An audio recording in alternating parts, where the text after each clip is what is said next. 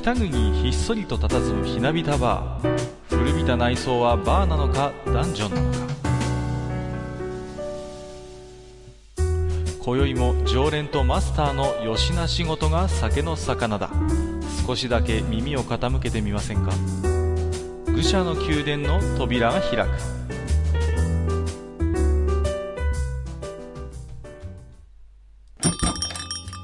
ややマスター今日も来ましたよ。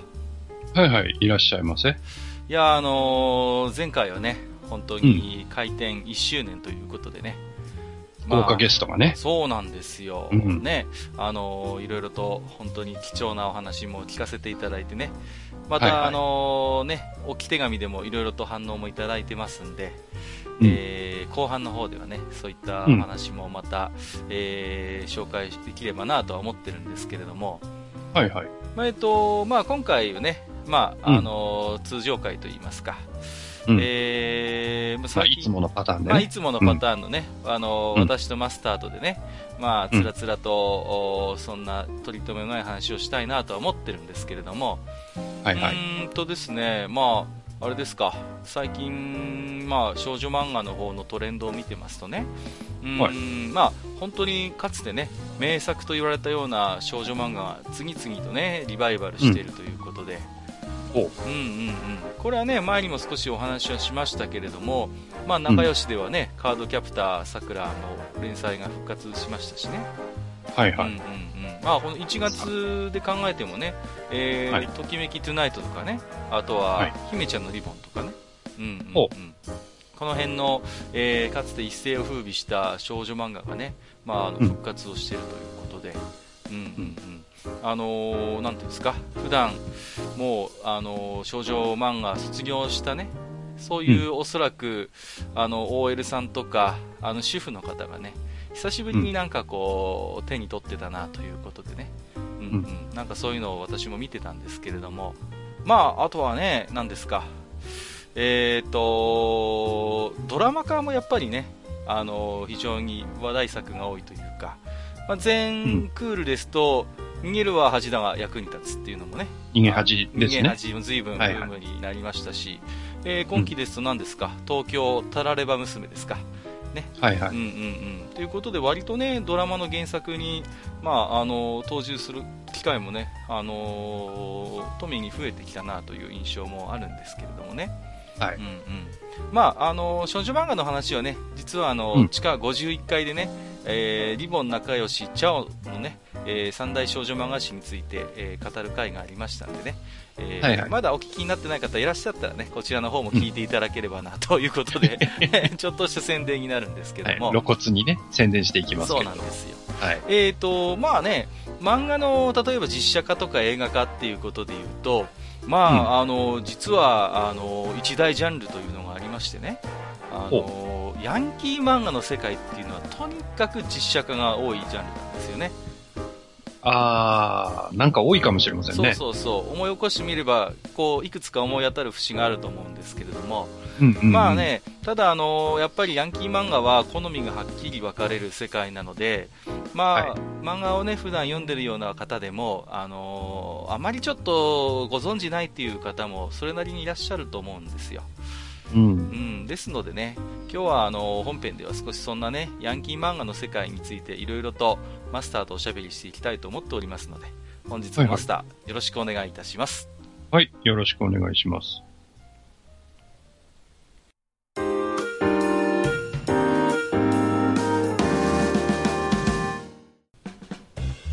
それではね、えー今日はヤンキー漫画ということでね、いろいろお話しするんですけども、えーとまあ、前回ね、予告をさせていただいた上で、えーといろいろ反応もいただいておりまして、えー、ツイッター上でね、えーエイジさんという方からいただいておりますけれども、えーはいはコンセプトアート界配置を自分では知らない世界を垣間見れたようで非常に心惹かれる内容でした、えー次回のテーマはヤンキー漫画とのことで、えー今日から俺はロックでなしブルースなんかのお話が聞ければなと思います。ということでいただいておりますはいはいありが。とうございますまあね本当に2作とも、まあ、有名なヤンキー漫画ですけども、そうですね。うんうんうんところでマスターっていうのはヤンキー漫画っていうのは読んでたりしましたか？うーんとね、僕はね、あの、どっちかというとジャンプ派だったので、はいはいはい。どうもね、ヤンキー漫画っていうとこう、あの、チャンピオンとマガジンっていうそう感じがあって、そうそうそうね。。そうですね。うんうん。うん。それで、まあ、ジャンプだ、うん僕が読んでた当時のジャンプだとね、やっぱりロック出なしブルースになるかな。うんうんうん。そうですね。まあ、それも途中までだったんだけどね。はいはいはいはい。うん。まあ、読んでたかなっていう感じですね。あんまり他のヤンキー漫画にはそんなに、まあ名前ぐらいは知ってるかなぐらいのものも多いかなと思うんですそうですね。ううんん。まあね、その、マスターもご存知のように、今の時代でね、その分かりやすい突っ張りとか、不良、ヤンキーみたいなのって、まあなかなかそう目にすることってないじゃないですか。まあね。まあ例えば分かりやすい例で言うと、ほん単乱、ボンタンみたいな、はいもう。頭リーゼントみたいなのはもうん。うね、ある種のもう滑稽さすらあるような、うんうん。そういう風になってしまってますけども、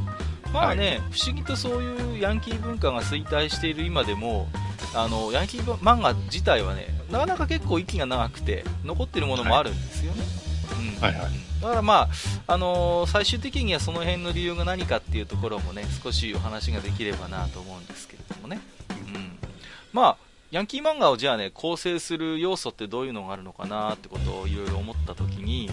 まあ、あのー4つぐらい挙げられるかなと思ってましてね。はい。うん。例えば、1つはやっぱり学校、あるいは学ランっていうのがあるかなと思うんですよね。う。うんん。まあ、ヤンキー漫画の舞台ってもちろん、あのー舞台が学校の場合が多いんですけどね。中学とか高校とか。そうですね。うんうんうんまあ、あるいは、ね、主人公たちが着ているやっぱり服装にも特徴があって、えー例えば、まあ、改造学ランっていうのがありましたよね、うんうん、はいはいはいはい。マスター中学校とか高校の時にそういうの着てるやつとかいました？あのね、うん僕のね、行ってた中学校、結構校則厳しい学校だったんで。そうですか。はいはいはいはい、うん。だからあんまりその、目立って、その長くしたり短くしたりっていうのはいなかったですけど、ああ本当。うん。ただね、やっぱりこう、裏になんか刺繍入はいれてたり、はいはいはいはいはい。ありますよね、あのそういうことをね、やってるやつ。はやっぱりいましたよ。うん。あとこう、タッこう、ズボンの方にね、そうそうそうそう。タ、タックが入ってたりとか、そうそうそうそう。ねうん、それがやれ、やれ2タックだ、3タックだとか。そうそうそうそうそう、あね。のね、タックの数でね、うん。てましたけどね。そうそうそうそう、うんうんうん。ありましたよね。だからまあそうはいはいうね、短乱、長乱、あるいはね、まあ、あの白乱とかね、あるいは土管とか言いますけどもね、ああいうものってまあ、一つこう不良文化の生み出した花みたいなところがあって、まあうんうん。そういうのが、まあ、ヤンキー漫画でよく登場するよというね、はいはい。まあ、それからヤンキー漫画の物語って何が原動力かっていうと、まあもうこれはもちろん喧嘩抗争の世界にあるわけですよね。はいはい。うんうんまあ、分かりやすいところで言えばあの暴走族でライバルになるような族がいてで、まあ、そこと抗争を起こすみたいなねそういうのはよくある、あるいは、まあね、目立ってるとそれこそ先輩のねまた不良から目をつけられてねなんだお前がとはいはいいうことで絡まれるなんてのはよくあるわけですけども、まあ、そういうところが一つ物語の原動力になるだろうと。それからやっぱ欠かせないのはねやっぱ車とかバイクの世界だと思うんですよね。うん。はい。まああのーやっぱり不良ヤンキーの世界だと非常に親和性が高いのが暴走族の世界で、まあうん。走り屋とかやん、ね、そういうのがやっぱりありますけども、まあうん。そういう中でね結構主人公がかっこよく乗り回してる車っていうのに対する憧れっていうのもあったと思うんですよね。うん。うん、例えば湘南爆走族小爆で江口洋介が乗ってたバイクはあのファイヤーパターンの入ったね GS400 だったり、まあ、あるいはあの、ね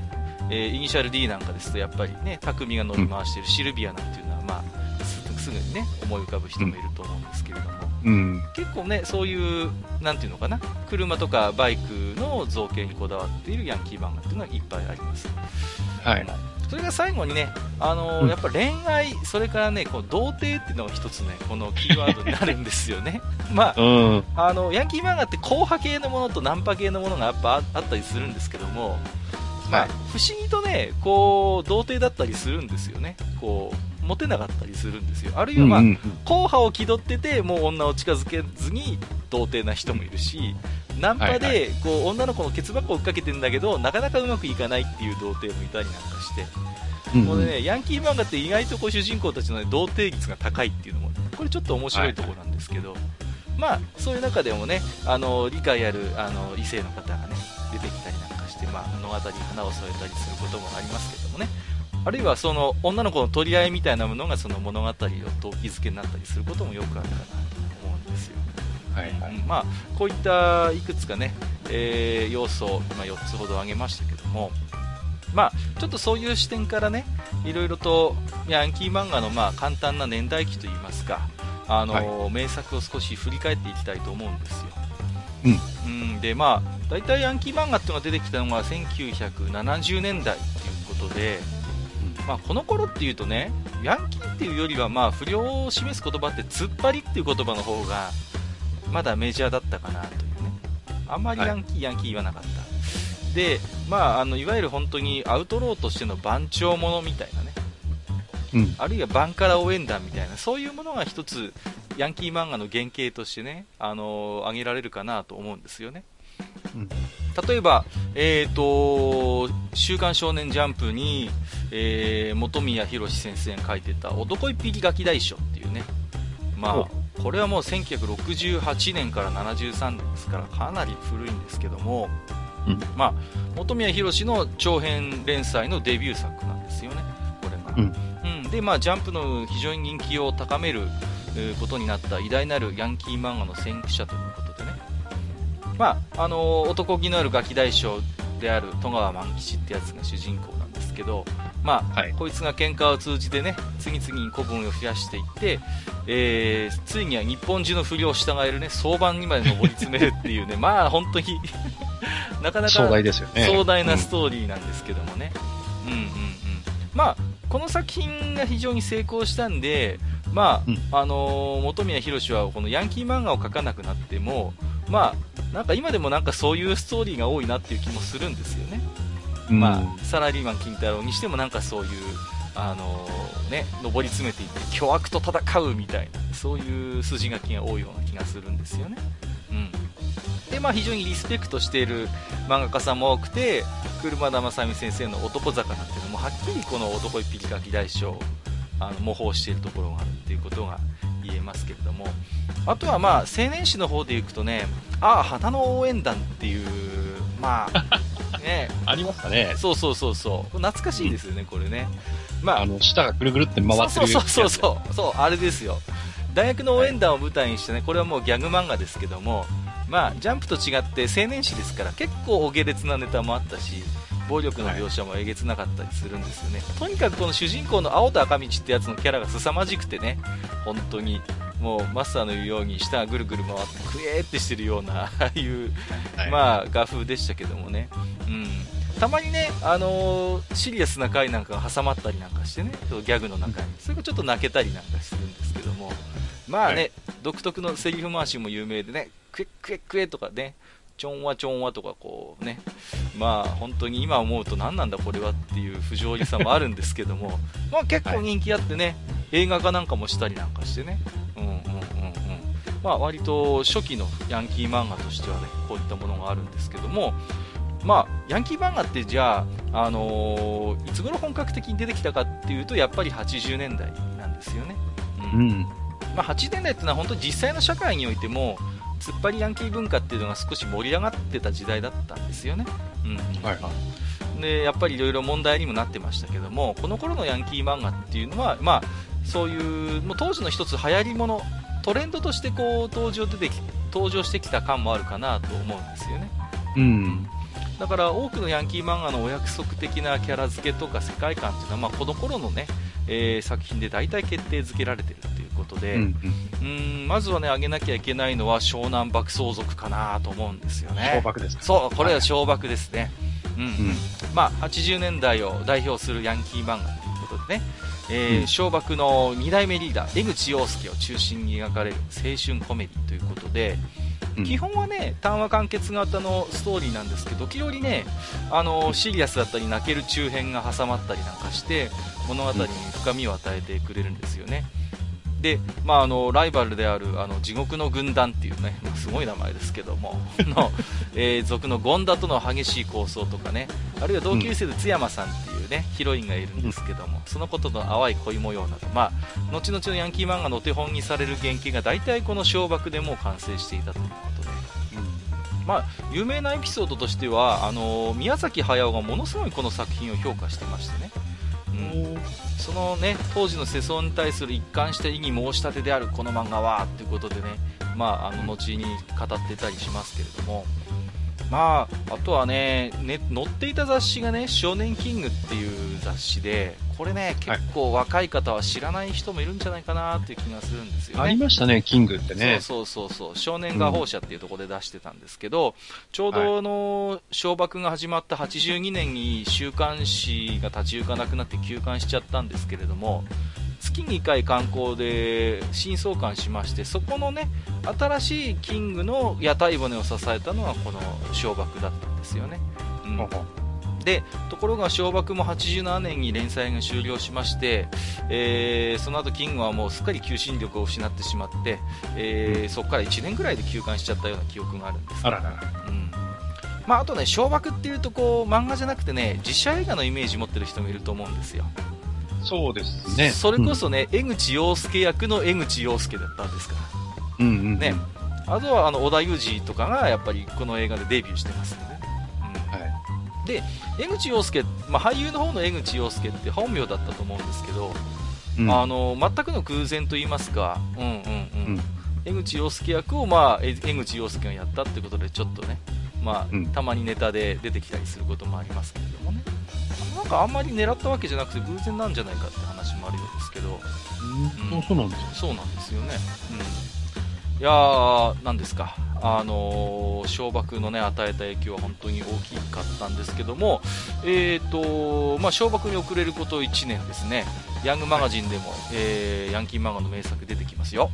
えー木内和弘先生のビーバップハイスクールですね、出た。うん。うん。これも有名ですよね、ビーバップっていうのも。そうですね。うん。うんまあ、ただ、ビーバップが面白いのはヤンキーたちが普段どういう暮らししてるのかっていうそういう普通の日々を結構割とリアルに丁寧に描いてた作品だったなと思ってましてね、うん。うん、だからあの一つ世代が前になる男一匹ガキ大将の頃と違って主人公のトールとヒロシってのは別にカリスマヤンキーでもなければ全国統一なんていう野望も全然持ってなくてね。うん。ただただ一発のヤンキーとして舐められないようにこのヤンキーライフを過ごすっていうことだけを、まあ、あの一つ目的にしてるように見えるんですよね、うん。うん。まあ、地元を大事にするっていうかそういうところがあって、まあ、非常に等身大のリアルなヤンキー像として、まあ、あのこの生き様が、あのリアルヤンキーの方々に大変共感を得たそうでね、うん。まあ、あとねこれ今読んでもすごい感心するんですけど、あの改造学ランとかの描写がすごいリアルで、うんうんうん。はいはい。だビーバップスタイルっていうのは当時のヤンキーファッションのお手本にされたりなんかしたこともあるようですよね、うん、でこれも実写映画になってるんですよね、うん、中村徹と清水幸次郎ですよ、だってますね。うん、清水幸次郎ってどこ行ったんですかね。最近全然。どこ行ったんですかね。うん、割とこの頃よく出てたような気もするんですけど、あとは、まあえー、と月漫画の方ではね89年にヤンキー烈風隊っていうね暴走族の漫画が始まってましてね、89年から96年ですから7年連載してた結構長い作品ですね。まあね、でも今もそうですけど月刊マガジンって大体載ってる漫画長期化するんですよね。固定化してるとも言えますけどね。そうそうそうそうまああの憧れのね暴走族のヘッドに任命された主人公の高校生が、まあ、1回生なんですけど2回ダブってるんで実質高3なんですけど、まあ、敵となる暴走族を、まあ、あの人間的な魅力でね認めさせて仲間にしていくなんていうそういう筋書きでね。まあ、放送シーンがやっぱメインの漫画だったんで結構ね殺伐とした印象になりがちだったんですけど、まあ、その後のねヤンキー漫画にもちょくちょく出てくるんですけどライトなこうに二頭身のギャグキャラなんかをうまく使ってね。そうそうそう。こう和らげるそういう印象を和らげる工夫なんかもしてるんですよね。あのー、3年決め組とかと同じ感じですね。ああいう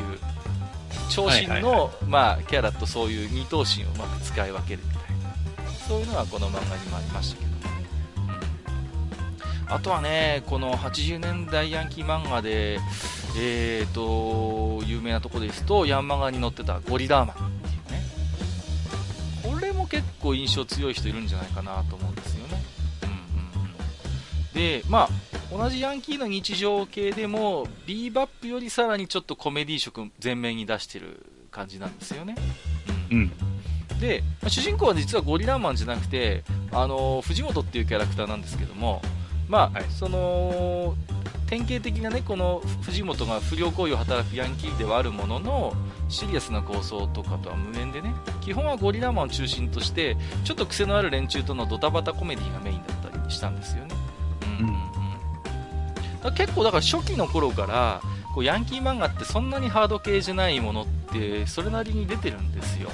うん。はいはい、でゴリラマンなんか特にそうですけど、まあ、底辺にある底流にあるのはそのいつまでもこういうバカ騒ぎをしていたいっていうモラトリアムな空気感があるんですよね、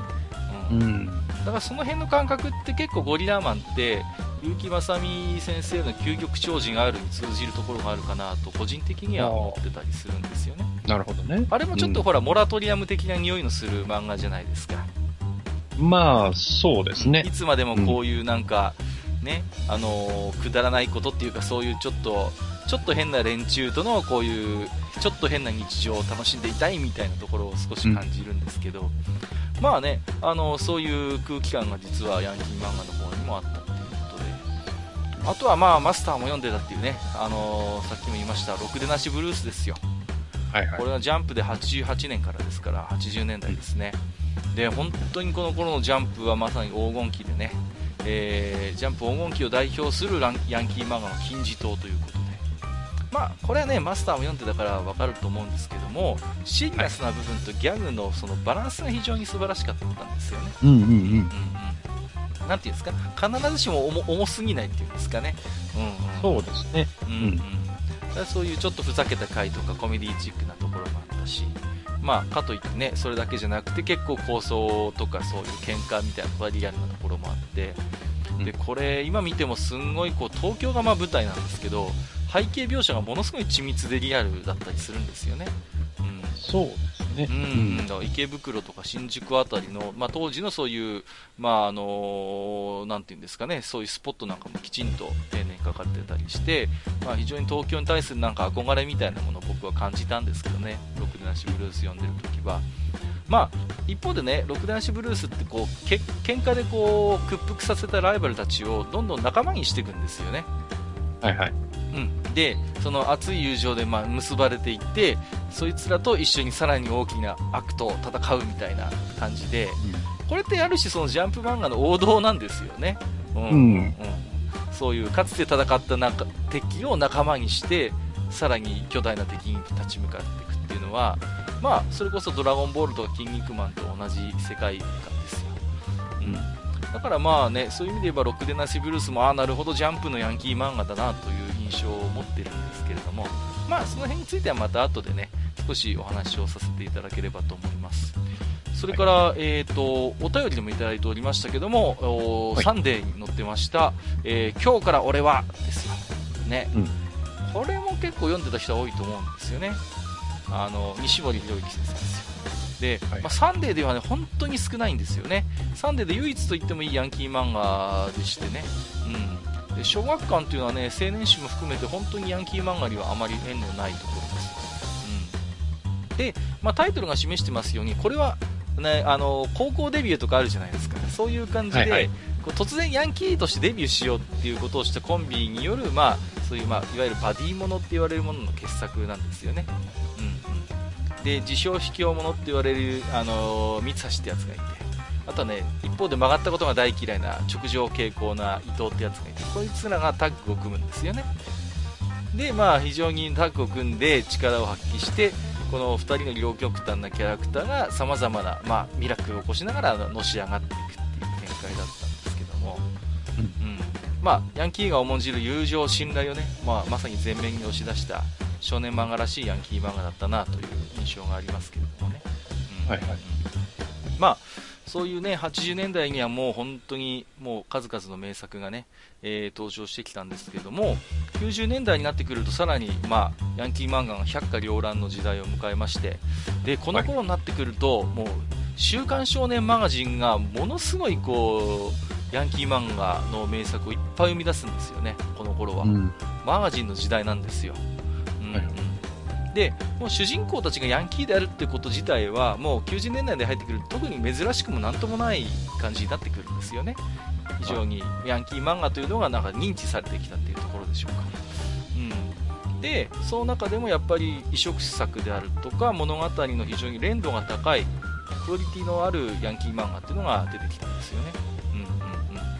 うんうんうん。で、例えば、えー、と、90年代、90年から始まりました、加瀬敦先生のカメレオンですね。カメレオン。ううんん。これも結構知ってる人多いと思うんですよね。うん。で、ヤンキーの生き方そのものをもう、これはもうパロディにしてしまってましてね、90年代のヤンキー漫画を代表する作品で、まあ、これもあのーあれですよね、今日から俺はじゃないですけども、主人公の矢沢ってやつがね、こう、高校デビューをしようとして、持ち前のハったりで周囲のね、不良たちから認められる存在としてこう成り上がっていくっていうことで、本人は結構ビビリで、あの、大した度胸もないんだけれども、まあ、いわゆるフェイクヤンキーものっていうことでね、そこが面白かった。まあ、本人がはったりかまして、本物の不良から認められていくっていうところで、うんうんうん、そういう面白さがあったんですけども、まあ、中身はね、結構下ネタが多かったりとか、ギャグが多かったりして、うんうん、割とこう、柔らかい雰囲気のヤンキー漫画でしたけど、まあ、時々にシリアスな場面が挟まってね、それで物語が動いていくって、その辺のなんかメリハリがうまかったなっていう印象がありますけどね。うんうん。あとは、まあ、あの、湘南純愛組っていう、これもマガジンです。えーカメレオンと同じ時期に始まったんですよね。90年から始まってまして、藤沢徹先生ですね。あのー GTO につながるあの鬼塚英吉を作り出したヤンキー漫画がこの湘南純愛組なんですよね。うんはいはいうんこの後につながる話なんで GTO っていうのが。うん。、で、えっとカメレオンとは対照的にねこうヤンキーをしっかり張っているんだけどもさっぱりモテずに童貞のままである主人公がなんとかねヤンキーじゃモテないともうなんとかちょっと脱ヤンキーで、あのー女の子にモテようっていろいろ頑張るんですけど残念ながらその自分がいる学校が極東高校っていう不良のたまり場たまり場みたいな 底辺高校なんでなかなかその環境から抜けられないっていうねその辺がやっぱり葛藤があるんですよね。この漫画。で俺はもう不良不良ヤンキーなんかやめたいのにと思ってんだけどもう周りの連中がもうそういうやつらばっかりだからもうなかなかこうなんていうんですかそこの辺でこう悪戦苦闘するもうこの頃からはもうすでにヤンキーってもうなんかモテない存在っていう図式がもう出てきてるんですよねうん。うん、まだ80年代の頃はかっこいいなんかそういうアウトローっていうのが前面に出てたんですけどももうこの頃にはもうちょっとあのヤンキーはちょっともうダサくてモテないっていうのがもうすでにあのテンプレとして出てきつつあるうん。まあね、この鬼塚英吉っていうのは非常に人気のあるキャラクターで、その後何回か漫画をね、変えながら、今も実は連載があるんですけども、もうね、あのーなんていうんですか、そろそろね、女の子といいことになってもいいなと思うんですけど、未だに童貞っていうね、この1990年に生まれた漫画が、この2017年にやってもまだ本に童貞っていう、このね、その辺ちょっと面白かったりするんですけど、うん、まあ、あのーなんていうんですかね、そういうこうヤンキーパロディみたいなものが、まあ、いいろいろ出てきましたけれども、まあ、そんな中でね、えー、と異彩を放っているのが「週刊少年チャンピオン」に91年から連載されてました「えークローズ」というね、うんヤンキー漫画ですね。これはね、まあ、カメレオンとかね、湘南純愛組っていうのはパロディとしてのヤンキー漫画だったんだけれども、えーはいチャンピオンでね、えーマガジンを向こうに回して堂々と真正面からかっこいいヤンキーを描き切った、まあ、よくね、遅れてきた王道ヤンキー漫画っていう言い方をする人もいますけれども、えー累計発行部数で4500万部売ってるんですよね、クローズって。えー、そんなにですか？すごいんです。ヤンキー漫画の王者ですね。キングです、まさに。で、我々の世代だとヤンキー漫画っていうと、ろくでなしブルースだとかビーバップだっていうイメージあるじゃないですか。はいはい。だけど多分ね、20代から30代の前半の人だと、ヤンキー漫画って言えば、高橋宏先生のクローズっていう人が多いと思いますね。うん。本当に、なんていうんですか、あのー80年代テイストっていうか、その、本当に王道を行くようなストーリーで、まあ、底辺校に集まってくるアウトローたちとの正面切っての対決があったり、まあ、自分のポリシーを貫き通すその男気ですね。あるいは、まああのー、作中の中でさまざまなヤンキー組織がこう世代交代も起こっていくということでね、まあ、長期連載の中で大河ドラマにも似たようなそういう風格すらあったというそういう漫画だったんですよね。うん、うん、続編として「ワースト」っていう、まあえー、漫画が続きますけれども、うん、えー、まあ、クローズ。これはね結構若い漫画読みさんですとよく知っている人も多いと思いますけども、うん、えーとまたねちょっとマガジンに戻りますけども91年から出たのが「えー、風伝説ぶっ込みのタク」っていうね。はいはい。これはねあのーなんていうんですか、元ネタは知らなくても、ハードラックとダンスっちまったっていうセリフが出る漫画っていうことで、これで知ってる人もいるんじゃないかなっていう気もするんですよね。うん、そうそうそうそう。まあ、あのー、ハードラックとダンスっちまった、まあも、もちろんそうなんです結構独特の言い回しが多くてね。うん。はい。これもね、本当は主人公はもともと弱っちいいじめられっ子みたいな感じだったんですけど、まあ、己を鍛え直すべく暴走族の世界に飛び込んでいって、まあ、そこにいろいろ仲間がいてね、うん、でそういう仲間たちの友情あるいはその激化する暴走族同士の構想みたいなそういう本格的な族漫画として非常に好評を博したんですね。うん、うんでメカニックみたいなそういうなんか単車オタクみたいなやつもいたりなんかして結構ねそういうあのバイクへの愛を感じさせるねうんちくとかあるいはねかっこいいマシンもいっぱい登場したんで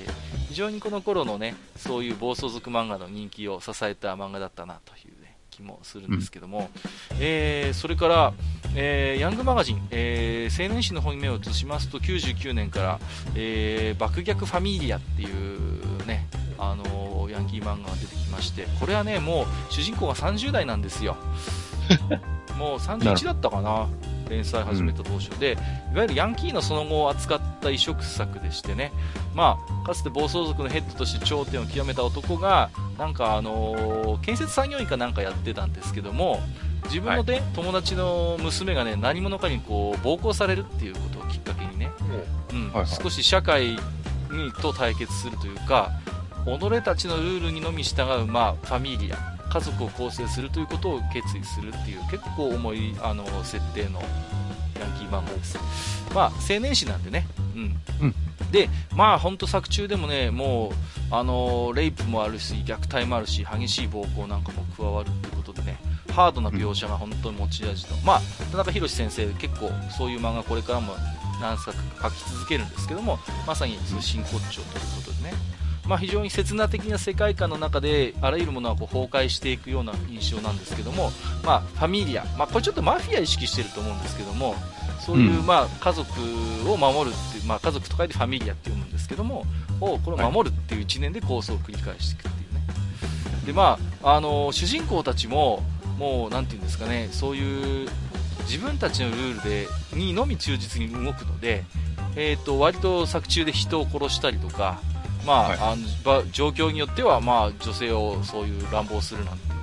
そういう犯罪に手を染めるダークさみたいなものを持ち合わせた、うん、非常にね物語として骨太で、うん、僕は結構好きだったんですよね、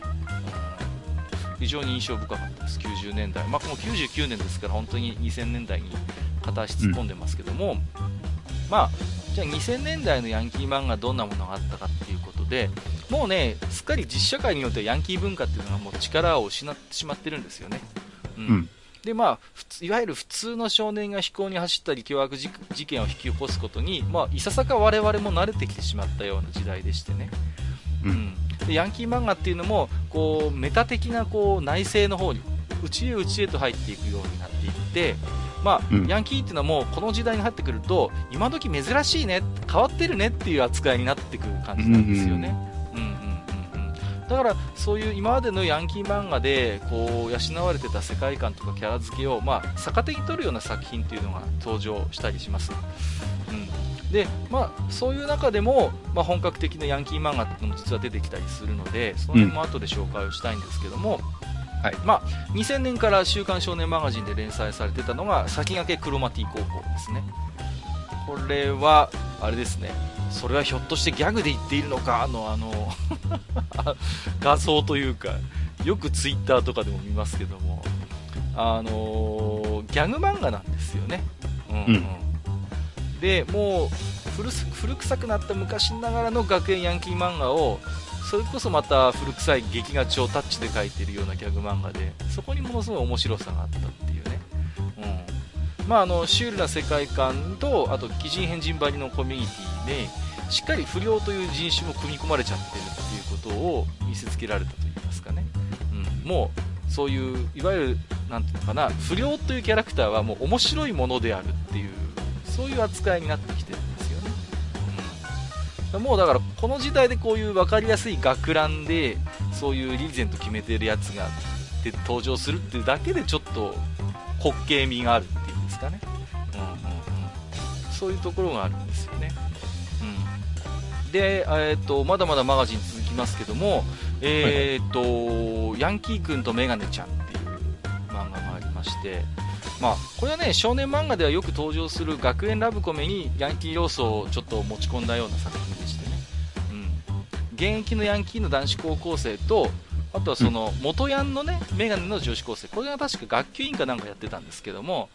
まあ、こっちは真面目風な風景なんですけどね、この2人のタッグを組んで学園のトラブルを解決していくっていうストーリーです。で、まあ、かつてはね、ヤンキーっていうのはアウトローの象徴みたいなところがあったんですけども、これ物語の後半になってくると、そういうヤンキーたちも生徒会の役員みたいになっちゃうんで、まあ、うん、もうヤンキー漫画でもそうかっていうね、不良が生徒会の役員になるかっていうことで、まあ本当にヤンキー漫画随分変わってきたんだなっていうことをいろいろと、あのー、知ることができた漫画でしたね。うん。うん、えー、っと、あるいは、えっと、これもね、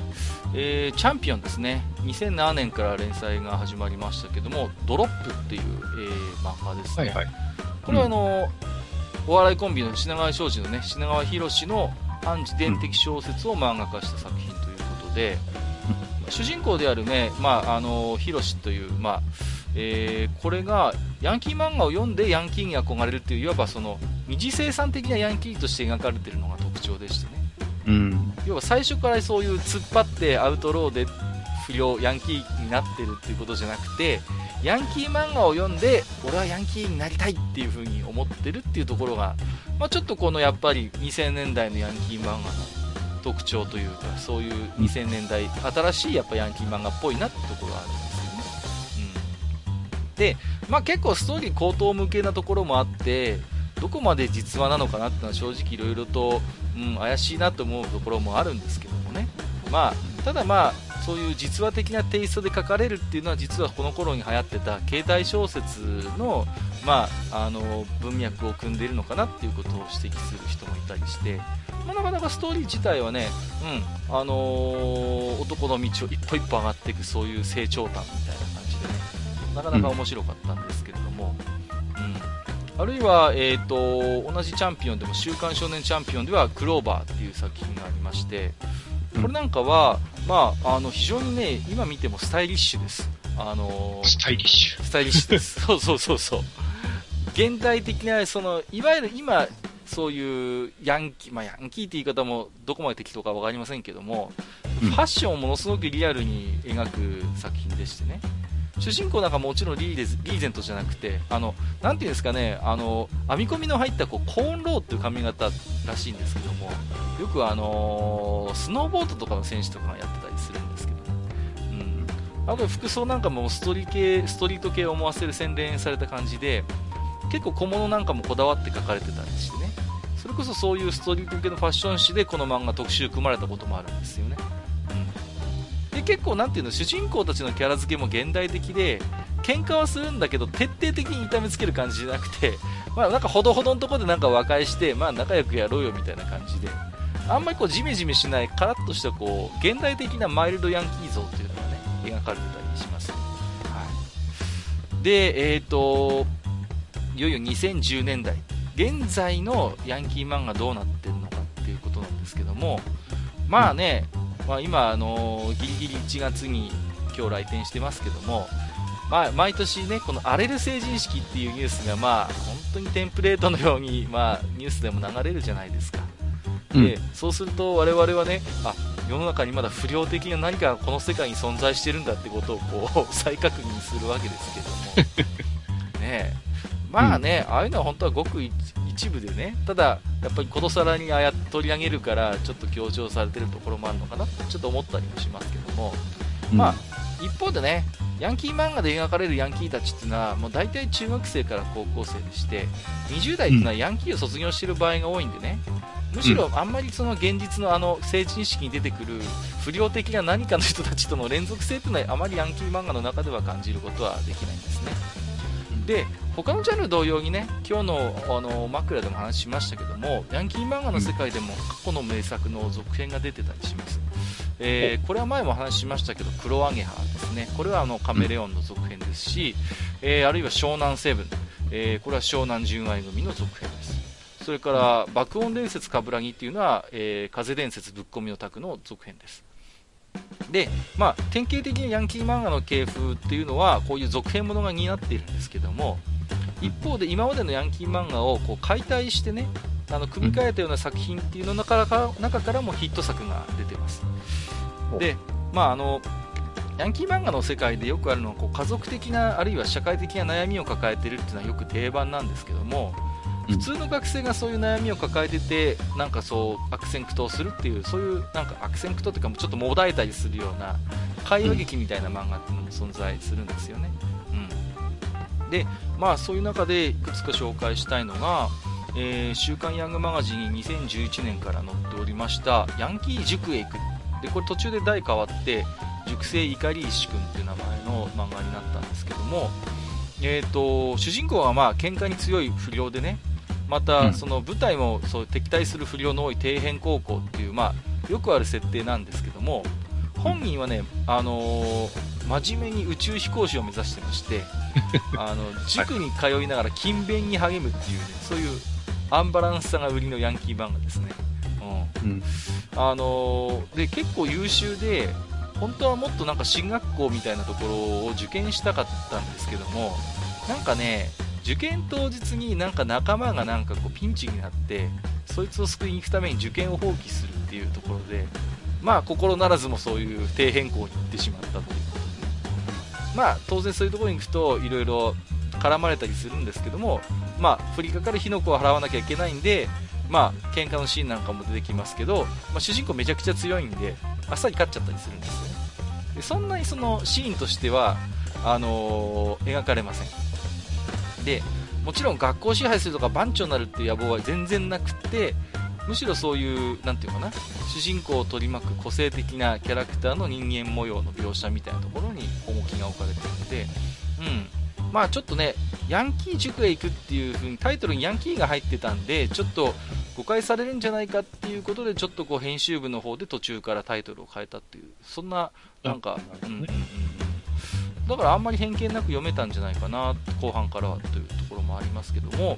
まあ、とはまあね、パンチラ漫画の回で話もしましたけど、黒アゲハですね、これも結構今やっぱり人気がありまして、はい、まあ、注目したいのは、やっぱりカメレオンの続編なんで、あのかつての主人公だった矢沢たちと一緒に大暴れしてたヤンキーたちがその後どうなっているのかっていうのが垣間見られるのがなかなか面白いんですよね、うん、だから交通機動隊に入ってたりとか居酒屋経営してたりとか外車のブローカーになってたりするんですけど、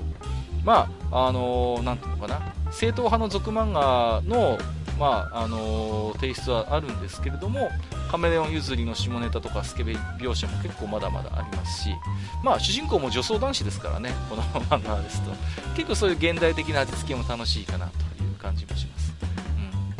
で、えーと、このもと、えーと、別冊少年チャンピオンに今連載されている瀬戸内海っていう、あのー、漫画があるんですよ。でこれね去年映画化してるんですよね。うん。でこれねヤンキー漫画っていうとちょっとどうかな多分読んでる人はこれヤンキー漫画じゃないだろうっていうふうに思うと思うんですけどもまあなんていうのかな。あのー、結構典型的なヤンキー漫画の設定をそのまま使ってたりするんですよね一つには、まあ、主人公たちが、まあ、昔ながらの学ランを着ているっていうところもありますし彼らの登場人物の一人に本当に分かりやすいヤンキーみたいなやつがいて彼らの行動の動機づけになったりするっていうところもあります。ただこの漫画は、えー、と基本的に瀬戸と内海っていう瀬戸と内海っていう2人がひたすら川辺で何事かを話しているだけの漫画なんです。よ どっかでそんなのなんかありませんでした？なんか川辺で。なんか、うん、あの、にごりさんが解説しそうな、そうそうそうそう。ね、川男じゃねえかなこの2人で気もするんですけども、ただまあそれぞれやっぱり家族を中心にいろんな悩みなんかも抱えていてままならない状況に苦しんだりあがいたりすることもあったりするんでまあ非常になんとヤンキー漫画の斬新を感じさせるような結構そういうヤンキー漫画を今まで読んできた人にとってはまたある種別の考えがあるような漫画じゃないかなという紹介をさせていただきますけどもまあすいませんちょっと駆け足でねはいはい。ヤンキー漫画年代記ということでうん。少し名作の数々を紹介してきましたけれども、はいはい。まあ、実はねあの、うん。少女漫画の世界にもヤンキー漫画ってあるんですよ、うん、なるほど。うん。そうなんです。よ、はいはい。でね、うん。やっぱそこは触れておかなきゃいけないなと思ってまして、うん。えっ、と一つはねえっ、とプチコミックに1978年から10年間連載されてましたハイティーンブギっていう漫画があります。これね映画で知ってる人もいるんじゃないかなっていう気もするんです。よマッチですね。マッチなんですよ、そうそうそうそう、マッチ終演だったんです。でまああのね本当にこのなんていうのかな、えー古い時期ですよで、荒れる学校飛行荒れる学校とか飛行などが社会問題化している時期に発表されたまあ本当にヤンキー漫画の一つの源流ともいえる重要作品でしてまああの主な筋書きとしては主人公である、まあ、少女漫画ですよ。女の子ですよ、えー宮下桃子ちゃん、桃子ちゃんの学校にオートバイを乗り回してリーゼント革ジャンの暴走族ヘッドの藤丸翔ってやつが転校してくるんですよねうん。で桃子に翔が一目惚れするんですけど桃子は断るつもりでねもう族を抜けるならまあ付き合ってあげてもいいかなみたいなことを言ったら結構翔が本気で族を辞めようとするんですよね、うん。うん。ところがそれで族のメンバーからこの桃子は恨みを買ってしまって、まあ、結構重い話なんですけど族の仲間にねそそのかされて輪姦されてしまうっていう。ねわすんごいハードなストーリーなんですよまあ、少女漫画らしいといえばらしいですね。まあそうなんですよね、うん結局そういう、それをまあ、なんていうかな、輪姦するさせるように仕向けたのは、実は、将に惚れてた族の女の子だったりしてとか、その辺の関係なんかもあるんですけど、で、まあ、その後主人公が妊娠したりとか、あるいは将と同棲したり、あとは本当に仲のいい友人が死んだりとか、そういう息もつかせぬ展開で、本当に読者をね、引きつけた、えー漫画でした。で、えーさっきも言ったように、えー、と近藤正彦主演で、えー映画になりましてものすごいヒットを飛ばしたと、はいで確か同名の主題歌もマッチが歌ってたなと歌ってましたね。うんはいうんそうなんですよ。でなんかねそういうこう部分部分だけ取り出すとああ昔のそういうアイドルのねタノキンのが出れば売れるからみたいな感じで作った映画なんでしょっていう風に思われる人もいるんですけどなかなかどうしてねストーリーは重いし結構考えさせられる、あの漫画だったんでね、うん。うん。うん。なんかねそういうイメージない方もいるかもしれませんけれども。まあすごかったんですよでえー、とあるいは少女漫画のヤンキー漫画っていうことですと外せないのが、えー花の飛鳥組ですかね、うん。うん。えー角川の月刊飛鳥に載ってた漫画ですね。1985年から95年です。でまああのーなんていうんですかね。和田真二先生が書いてたスケバンデカのやっぱり流れを組むスケバン漫画の名作かなと思うんですよね。うん、でもともと主人公はいじめられっ子で自殺未遂の経験なんかもあったりする。そういう暗い過去を持ってるんですけどもそんな一匹狼のスケバンである主人公のアスカにね多くの少女たちがこう夢中になったと、で、まああの結構これもストーリーがね凝ってましてね。かつて自分がね幹部としていたスケバン組織があるんですよ。でそこを スケねバン組織。スケバン組織、でそこをね足抜けしてるもんですからその組織から付け狙われるわけですよもう、はいはい。まあよく言うね抜け銀設定ってやつなんですけども、はいはい。うん、だからかつての自分たちの仲間が敵として立ちはだかるわけですよね、うん。あるいはあのーこの世界だとエリアマスターって言われる各地域をこう仕切っているやっぱりスケバンみたいなのがいて。そういう人たちとこう、喧嘩をして正面切って、あのー殴りに行くみたいな。そういう感じの作品なんですよねでね、うん本当に伏線とかが丁寧に貼られてるし、本当にスケール感の大きな漫画でして、もうこれもね、後にドラマとか映画、アニメ化も果たしている、本当に名作ですね。うん。うんそれからもう一つ、えーヤンキー少女漫画で忘れてはいけないのが、えー、とホットロードですね、もう伝説的な漫画ですけども、はいはい。単行本はわずか4巻しか出なかったんですが、えー700万部を売り上げた伝説的ヤンキー少女漫画ですね。うーん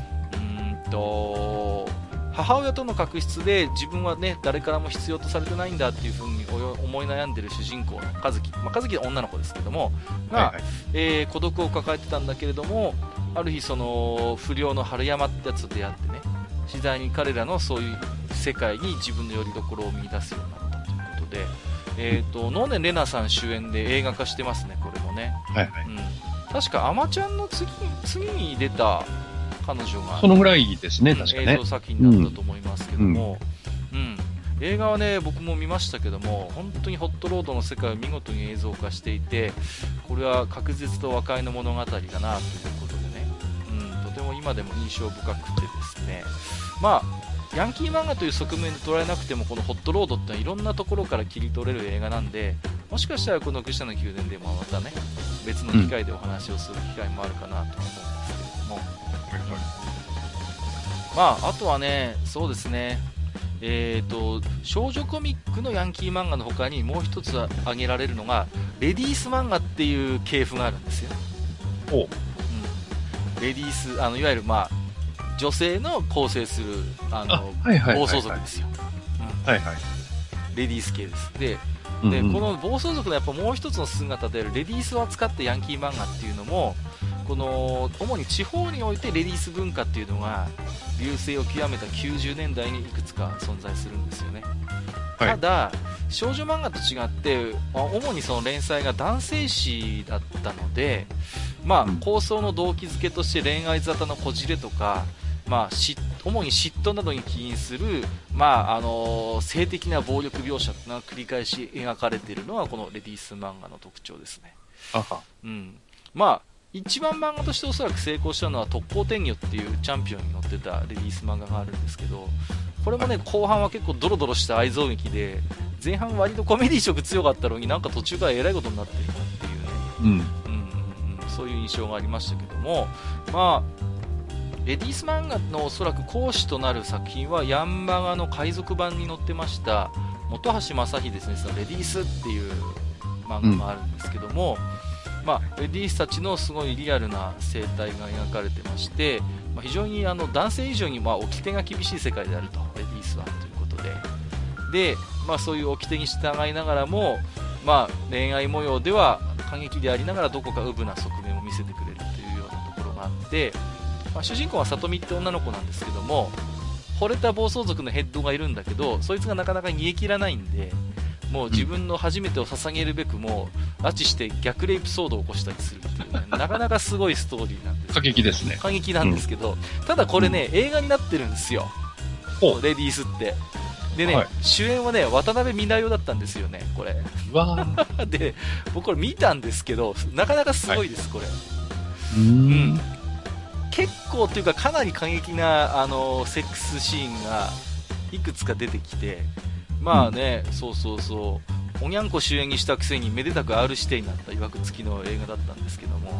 うん。すごかったですねこれはね。うんあのー、なんですか、まあ、よくあの人気の世界では指爪ってあるじゃないですか。はいはい。でこの指爪じゃなくてねこのレディースの世界ではね乳首爪っていうのがあるんですよね。うわー。血だらけになっちゃうの でうわーっと思ってなんだこの世界はっていうのがあるんですけどでも主演は渡辺美奈代っていうねこのうん。この感覚ですよ。いやーもう当時物議を醸したのはな本当によくわかるんですけども。うん。あるいはまあレディース漫画でいうとさっき紹介したチャンピオンに載ってました特攻天魚これも結構人気だったんで、読んでる人いたんじゃないかな。あの、うん。東京湾岸エリアのレディース組織をまとめ上げる、まあ、あの泉翔っていうのが主人公なんですけど、はい。面白いのはあのレディースのヘッドを務めながら実はバイクの運転が下手くそで全然自分乗らないっていうね、うん。あるいはその美少年に弱くてちょっと惚れっぽいっていうところがあってそういうところがフィーチャーされてコメディ色がすごい強い作品だったはずなんですけど、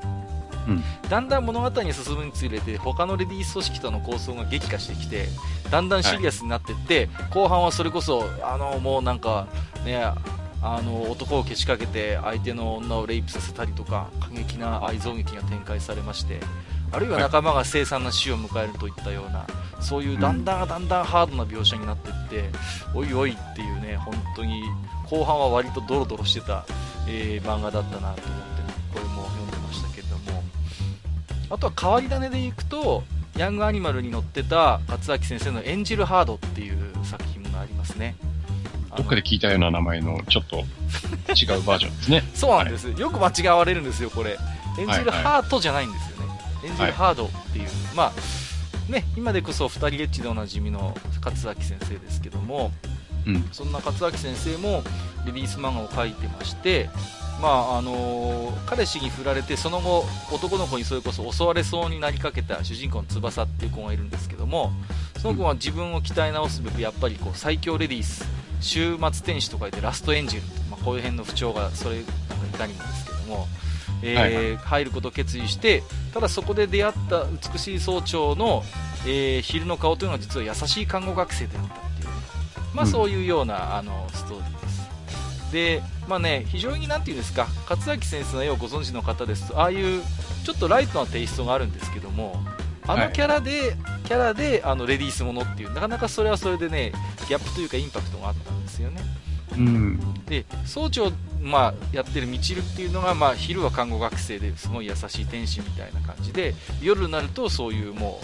うもう喧嘩無双のレディースのヘッドっていう、うん、まあ、なんていうんですかねそういう生と俗がこう同居してるみたいなそういうところはきちんと描こうとしてたのかなと思うんですけど、設定面白かったけど、なんかいまいちね、物語のこう、リアルに欠けてたのは、結局ね、ほとんど登場人物が女性だったんですよね。あんまり男性が出てこなくて、で、どうしてもそういうお姉様的なそういうちょっと有利的なね、だんだん匂いがしてきたりとか、あるいはね、マリア様が見てるっていう、まあ、あの、ありましたけども、ああいうちょっとこう、上下関係っていうか、スール的なね、そういうつながりを思わせるような、うん、ちょっと単美色がだんだん強いレディースものになってたなという印象がありますけどもね。うん、まあ、勝明さんですからね。そうそうそうそう。うん、まあ、ちょっとね、これは多分、勝明さんのキャリアの中でもかなりの異色作だったんじゃないかなという気がしますけれども、まあいろいろとね、今あの具体的なタイトルを挙げながらお話をさせてもらいましたけれども、はい、まあ、じゃあね、あの途中出てきましたけども、あのヤンキー漫画と週刊少年ジャンプということで、うん、まあ、いろいろとヤンキー漫画見てきましたけど、ヤンキー漫画を主に盛り上げてきたのっていうのは、マガジンとマガジンの兄弟誌がやっぱり中心でね、あとはそこに少しチャンピオンが加わってくるぐらいで、うん、まあ、はい、週刊少年ジャンプっていうのは、ろくでなしブルースくらいしかヤンキー漫画って言えるものがなかったかもしれないんですよ。うん、だけども、よくよく考えてみればヤンキー的な性格付けをされた主人公っていうことで考えると「あのスラムダンクの桜木花道だってヤンキーなわけですよ。そうですね、うんうん、真っ赤っかな髪して、ね、真っ赤な髪して、うん、それこそもうねタバコ吸ったりとかもしてたじゃないですか、はい、はい、典型的なヤンキーですよ。あるいはあの、悠々白書の浦飯祐介なんかも見た目は本当にヤンキーそれですからね、うん、うん、あの髪だってリーゼントにしてたし、はい、うん学ランとか着てたしね、まあ、そういう風に、まあ、誰も「スラムダンクとか「悠々白書」ヤンキー漫画だっていう人はいませんけども、まあ、そういう、なんていうのかな、あのヤンキー漫画的なキャラクターってのは結構実は出てたりすると。うん、で、まあ、そういう、なんていうのかな、人気漫画、まあね、こういうキャラクターをやっぱり、どういうキャラクターなのかと理解をする助けとして、それまでのヤンキー漫画でやっぱり作られてきたイメージっていうのを、まあ、うまくこう取り込んでいる漫画っていうのはやっぱりジャンプの中にもあっただろうと思うんですよね。うん、うん、あるいはやっぱりさっきもちょっとお話ししましたけども、ろくでなしブルースもやっぱり最終的に友情、努力、勝利っていうジャンプ三原則にものすごく忠実な漫画だったと思うんですよね。うんはいはい、で、ろくでなしブルースの最後の方って本当に大きななんていうのかなあのライバル組織っていうか敵対組織と戦うっていう時にわあもうどうしようかなわないっていう時にそれまで拳をまついてた人が1人また1人でやってくるわけですよ。うん。ね、なんだよ水臭いじゃないか、ちょっと俺も一緒に戦うぜみたいな感じで、かつて拳を交えた奴らがみんなやってきて、で、こうチームになる仲間になって固友、情で結ばれるって一緒に戦うって、もう完全にこうジャンプの典型的な展開なんですよ。う。うんんうんうん、やっぱりそういう意味で言うと、うーん、ヤンキー漫画とは、アウトローとかそういう、なんていうのかな、を気取るヤンキー漫画の世界でもやっぱり週刊少年ジャンプに入ってしまえば、こうジャンプ論理の中で、こう、うん。で展開していくっていうのをなんか思うんですよだからこそ「ろくでなしブルース」ってなんかこうジャンプの読者に受け入れられたっていうところがあるでしょうし、まあ、だから厳密に言うとそういうなんていうかな「ろくでなしブルース」ってこうヤンキー漫画ののスタンダードを歩んでいるようで実はスタンダードじゃなかったのかなっていうところも思ったあとはまあね、あのーヤンキー漫画ってじゃあ何と戦ってきたのかっていうことでまあヤンキーのバトルって今思えばね重要視されるのって勢いであって気合であって根性なんですよね、あんまりねこう理論的なバトルってないんですよ。こうなんていうこう参謀みたいなやつがいる場合ってほと場合ってほとんどないですねヤンキー漫画ってね。うん。より根性の座ってるやつが勝つ世界なんですよ。あのヤンキー漫画の世界っていうのはまあもちろんね卑怯な手段であのー勝とうとするやつはそれなりにいたりはしますけれども基本的に主人公格っていうのはもう気合だけでなんとかしようとするのがこうヤンキー漫画の面白いところで、まあ、暴走族とかに関して言うとドライビングテクニックっていうのもきますけども結局それにしたって最終的にチキンレースに持ち込まれるのでやっぱ最終的には気合の座ったやつが勝つっていう論理で戦っているのがヤンキー漫画の世界なんですけど、まあ、結局だから気持ちの勝負なんですよね。でなんかあのーそれって実はワンピースとかもそうなんじゃないかっていうふうに今思ってて。うん。ワンピースの世界ってもうなんか強固な仲間とのつながりの中で戦い自体は気合の入ってるやつが勝ちみたいな世界で動いてるのでまあそう考えればねなんかそういうヤンキー漫画のなんかこう方法論ってまだまだヤンキー漫画以外でも結構使われてるんじゃないかなっていう気もするんですよあとはそのヤンキー漫画っていうのはまあ本当に昔のオールドタイプのやつですと構想の末番長として組織をまとめ上げて巨悪と対抗するっていうダイナミズムを持ってたりしたわけですよね。だけどそういうものってヤンキー漫画の中では結構早いうちに放放棄されてしまって仲間内でのコミュニティの問題の解決とかあるいはホットロードで言えば家族との和解がテーマだったりとかまあヤンキーを最終的に卒業するっていう、まあ、学園ものですからねやっぱりヤンキー漫画の基本っていうのは。まあ分かりやすいゴールもやっぱり設定されてたわけですよ。まあ、ですからかつて男一匹ガキ大将を書いてた本宮宏は、まあ、そういうヤンキー漫画を離れて、まあ、凶悪に立ち向かう主人公っていうのを、まあ、ヤンキー漫画の枠組みではないけれどもやっぱり書き続けてる作家なのかなっていうところはありますよね、うん。だからやっぱりそういうのはヤンキー漫画であまり求められなくなったっていうか支持されなくなったっていうこともあると思うんです、まああとはねヤンキー漫画えー、と学校舞台としている場合が多いので卒業がゴールになる場合が多いというのはさっき言った通りなんですけどもあるいは、はい。まあ学校舞台としない場合ですとヒロインとの恋愛の成就とか結婚というシチュエーションが多いのもやっぱり特徴ですね、うん。だからやっぱり、なんていうのかな、こう漫画の終わらせ方っていうことをいつも僕、意識したりするんですけども、うん、やっぱヤンキー漫画においても、この学校の卒業、あるいはヒロインと結ばれるっていう、まあ、そういうところが一つ分かりやすい形としてあるので、だからね、思いのほかやっぱラブコメ多いんですよね、ヤンキー漫画って。こううんうん、やっぱり、なんていうんですかね、非常に実は相性がいいジャンルなんじゃないかなという気がします。うん、で、まあ、ヤンキー漫画がじゃあどういうものを残してきたのかなっていうことなんですけども、まあ、うん不良突っ張りヤンキーの世界っていうのは純粋に男子の憧れキャラだった時期ってそんなに実は長くないと思うんですよね。まあ、あのー少なくともこの漫画の30年、40年のスパンでいけば最初の10年、15年ぐらいで実はもうメインストリームじゃなくなってきてると。で、うんむしろヤンキー漫画がもう流行り始めた頃ってすでにちょっともうヤンキーってダサい存在になってるんですよ。もうすでにちょっとコミカルな空気をもうまとってたと思うんですよね。うんうん、だからこそヤンキー漫画ってコミカルテイストの作品も多いしギャグ漫画も珍しくないのかなっていう気がします。で一方でその社会からドロップアウトしたアウトローたちの活躍っていうのは別にあの不良の存在が身近でなくなった今でもねよく知らない世界の好奇心としてやっぱり求心力がある筋書きだとは思うんです、うん、だからその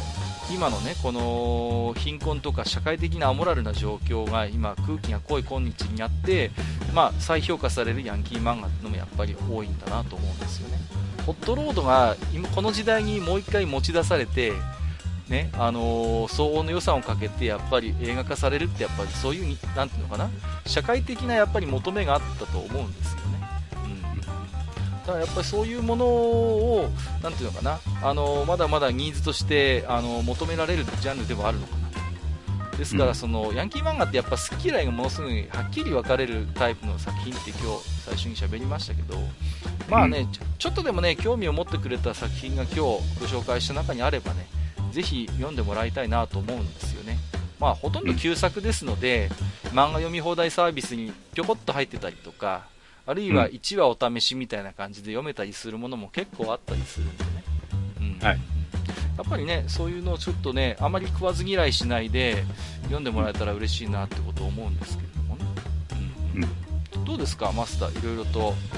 今日ヤンキー漫画についてものすごくこう すいません余裕がないというか駆け足で喋っちゃったんで、はい、ちょっと反省もしてるんですけれども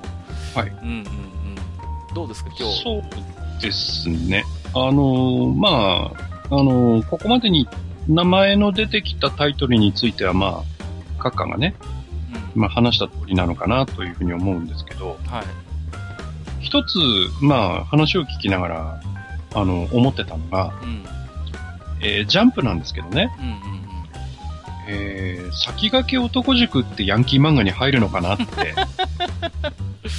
そこですよね。うん、あれはちょっとこう、超越しちゃってるんで、うんうんうん、ヤンキーとは言えないけれども、まあ、くくりとしてはそっちなのかなともちょっと思ったり思わなかったりしてね。ヤンキー、はい、あのー、先駆け男塾に、なんか、をヤンキー漫画考えた時にやっぱり一つ違和感があるのは、うん、基本的に男塾っていう不良コミュニティの中だけの話が、まあ、メインで。そうですね、まあ、うんうんうんうん、でなんていうのかな。彼らがこう例えば社会的に抑圧されていて、うん、あのそれの中でこうなんていうのかな悪戦苦闘しながら葛藤を抱きながら何とか折り合いつけていくっていうそういうストーリーではないように思うんですよね。そうですね。主にその、そうではないですね。うん、うん、濃いキャラクターの本当に高等無形な、うん、そういう、うん、なんていうのかな、お話っていうのが中心に進んでいくので、はい、そういう意味で言うと、やっぱり、うん、ヤンキー漫画ではないんだと思うんです。ヤンキー漫画のやっぱり一つ本質として、自分がヤンキーであることに対する葛藤っていうのは必ずあるんですよ。うん、うん、俺は本当にこのままでいいのか、だけど俺にはこの道しかないっていうような、常にそういう迷いを持ちながら、うん、あのやっぱり主人公たちが成長していくというのは、やっぱりヤンキー漫画の一つ、一本筋の入ってるところなんですよね。で、はいはい、男塾にいる人たちって自分が男塾にいることについて真剣に思い悩んでる人ってあんまりいないと思うんですよね。いや、逆ですよね、うんそうそうそう。憧れて男塾に来てるから。そうそうそうそうあの連中は。で、こう男を上げるために男塾にいて。うんうんうん。で、こう、とんでもない集中を受けて、みたいな。そうそうそうそう。うん、なんていうか、ある種その、男塾というコミュニティに入っていることに対して、ものすごいプライドを持っている人たち、うん、そうですね。うん。うん、そこに対して何か、己の技量とか気合が足りなくて、それで、ああ、俺はっていうのはあるけれども、その男塾に所属していること自体に対する悩みってあんまないじゃないですか。それはないですね。うんうん。それやっぱりやっぱあの、あの漫画をヤンキー漫画ってなかなか言いにくくさせてる一つの要因かなと思うんですよね。うん、まあ、あのね、あの漫画は、まあ最終的には気合で大気圏突入しちゃう漫画ですから。そうそうそうそうそう、うん、まあね、ヤンキー漫画とはちょっと違うかなとも思いますけどね。はい。だから、なんていうのかな、やっぱり、まあ、少年漫画の一つのあの求められる要素としてそういう悩める自分の立場に今非常に悩んでいる人たちがどう救済されるのかっていうのがやっぱり一つ大きなテーマとしてあると思うんですね、これヤンキー漫画に限らずですけれども。はいはい。うんうんうん、そういう中でやっぱりちょっと不器用なやつらっていうところでヤンキー漫画の登場人物は登場するので、うん、あのそこに対してものすごくこう感情移入できたりとかあるいはこんなやついるかよ面白いな。だけどちょっと、うん、なんかこう見捨てらんないな可愛いところもあるなみたいに思わせるっていうのかな、うん、そういうところが一つこのヤンキー漫画のね、あのー、魅力の源泉になってるのかなと思うんですよね。うん、でうんうん、で少年漫画のヤンキー漫画はそうなんです。で一方で、青年漫画のヤンキー漫画っていうのは、もっとこうストレートな社会に対する不満とか、こう四角四面にこうなんていうのかな、はめ込まれてしまった枠組みにはめ込まれてはめ込まれてしまったところをいかにこう逸脱するかっていうやっぱその辺のなんていうのかなあのー、やっぱアウトローとしての活躍を期待されているということをやっぱり感じますよね。うんうん、そうですね。爆薬ファミリアなんかまさにそういう感じですし。まあ、うん、あとは、まあ少し、まあ青年漫画というよりは少年漫画に近いかもしれませんけど、アニマルで連載されてた、あの VF ってやつとかね。はいはいはいはいはい、はい。うん。そうですね。うん。うん、やっぱりだから、そういう、なんていうのかな。うん、まあ単純になんかこう読んですっきりしたいっていうかそういう、うん、うんうんうん。やっぱりあの破天荒ぶりを楽しむっていう要素がやっぱり青年漫画系のヤンキー漫画には増えてくるのかなと思いますけれどはい。えー、実はあの1本このテーマで置き手紙もいただいておりまして最後に少しご紹介をさせていただくんですけれども、はいはい、えー、ゆずきちさんからいただいてますね。いつもありがとうございます、はいえー、ヤンキー漫画。私にとってはヤングジャンプ連載のカフス傷だらけの地図が面白かったです。結構渋いところにありましたねで実は途中から読み始めておもろい漫画やな。一巻から買ったろうと思って読み始めたらなんかチンピラの魂が入ったいじめられっ子っていう設定で驚きました。カフスは喧嘩の描写にバリエーションがあり現実世界では無理だろっていうアクションが満載です。ということでえーと、あれですね、97年から、えー、ヤングジャンプで連載されてた、結構ハード系のヤンキー漫画ですね、まあ、青年誌なんで。えーとね、主人公っていうか、その主人公の魂にはもちろん最初に肉体があったんですけど、確か初回でね、うん、頭打ち抜かれて死ぬんですよね。主人公。で、すごい衝撃受けるんですよ。えー？みたいな思うんですけど、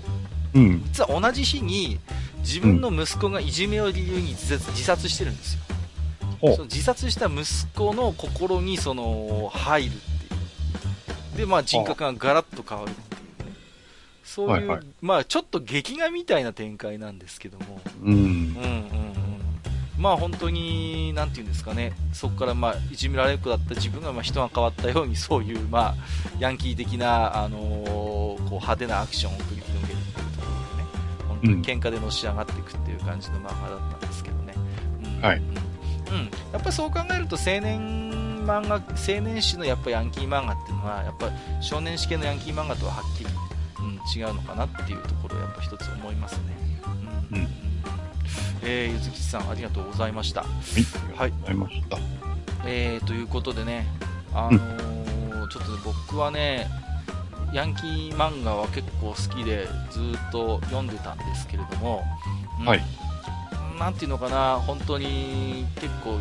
自分の身の回りでも漫画を読むけど、ヤンキー系はちょっとっていう人が多いもんですから、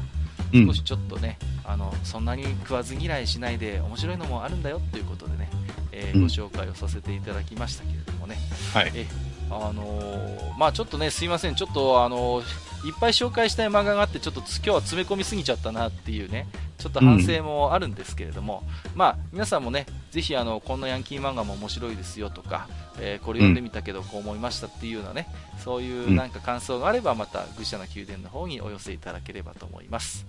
はい、はい、えー、ということで、本日は、えー、ヤンキー漫画の、えー、お話をさせていただきました。マスター、ありがとうございました。はい、ありがとうございました。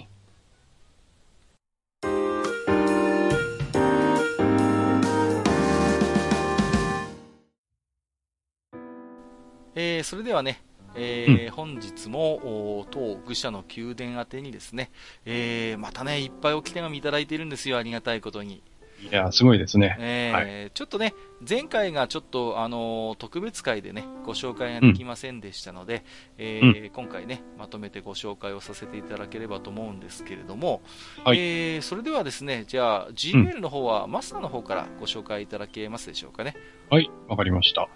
えー、じゃあですね、えー、早速紹介していきたいと思いますが、えー、最初はね、青ひげこうさんのお便りです。はい、ありがとうございます。えー、どうも収録お疲れ様です。えー、今回はお便り、お便りをまとめられそうなものです。えー、まずは1周年おめでとうございます。えー、1年と言わず、お二人やリスナーがじじばばになるまで楽しませてもらえると幸いです。え今回はコンセプトアートということでしたが、あまり聞き慣れない言葉だったので、陰影のホームページ覗かせていただきました、うん、えー、ゲームを含む映像関係のイメージ資料などを制作しているという解釈になりますが、間違ってないですかね。うんえー、ホームページを眺めている際に知っているゲームの名前がちらほらと出ていて、特に思い入れのあった FF11 のコンセプトアートでは見たことあるような装備をした3人の影。えー、さらには最後の拡張ディスクとなった舞台の街並みがほとんどそのままの姿で掲載されていました。えー、月並みな質問となりますが、このようなアートを依頼された場合、えー、どこまでが依頼された内容で、どこからが制作者が自由に書いているのかが気になります。えー、キーワードや世界観をポンと渡されて、その中に収まる範囲で視覚化しているのでしょうか。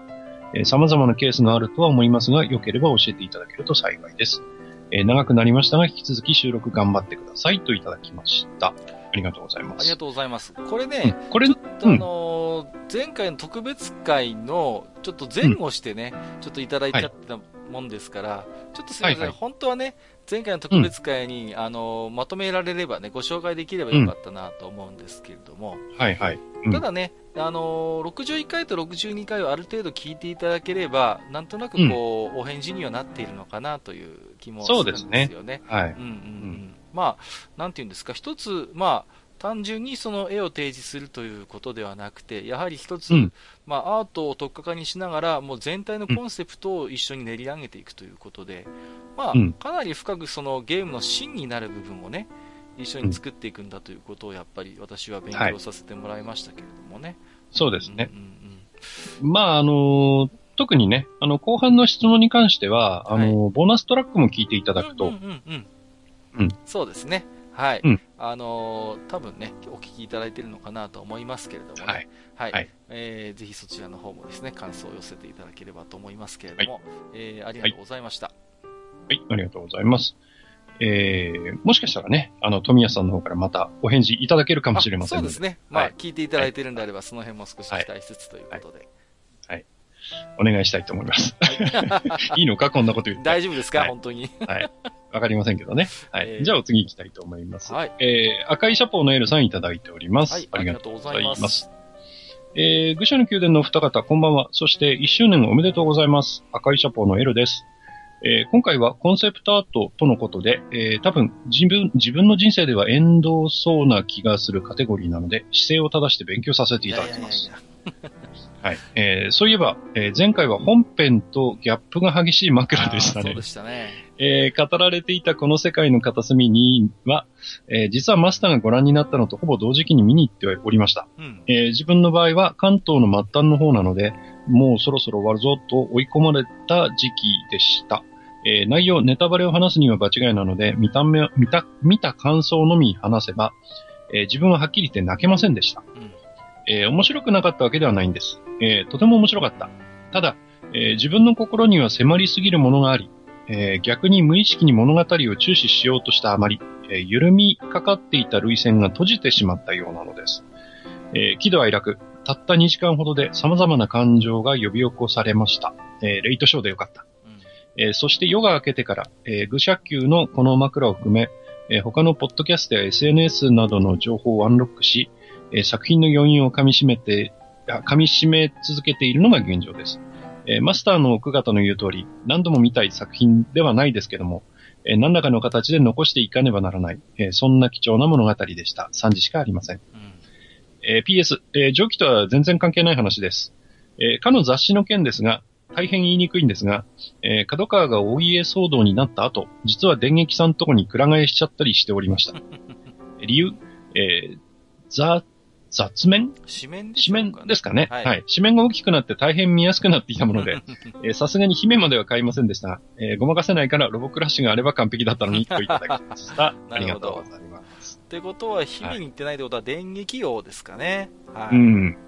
はい、そうですね、まああのー、パソコン雑誌、非常に百回両覧期でいろいろ選択の余地があった幸せな時期ですけれども、はい、えーと、この世界の片隅にね、いや、なんかね、はい、この、まあ、泣けなかったとか、あのー、泣かなかったっていう感想は、まあ、それはそれでなんかすごいよくわかるんですよね。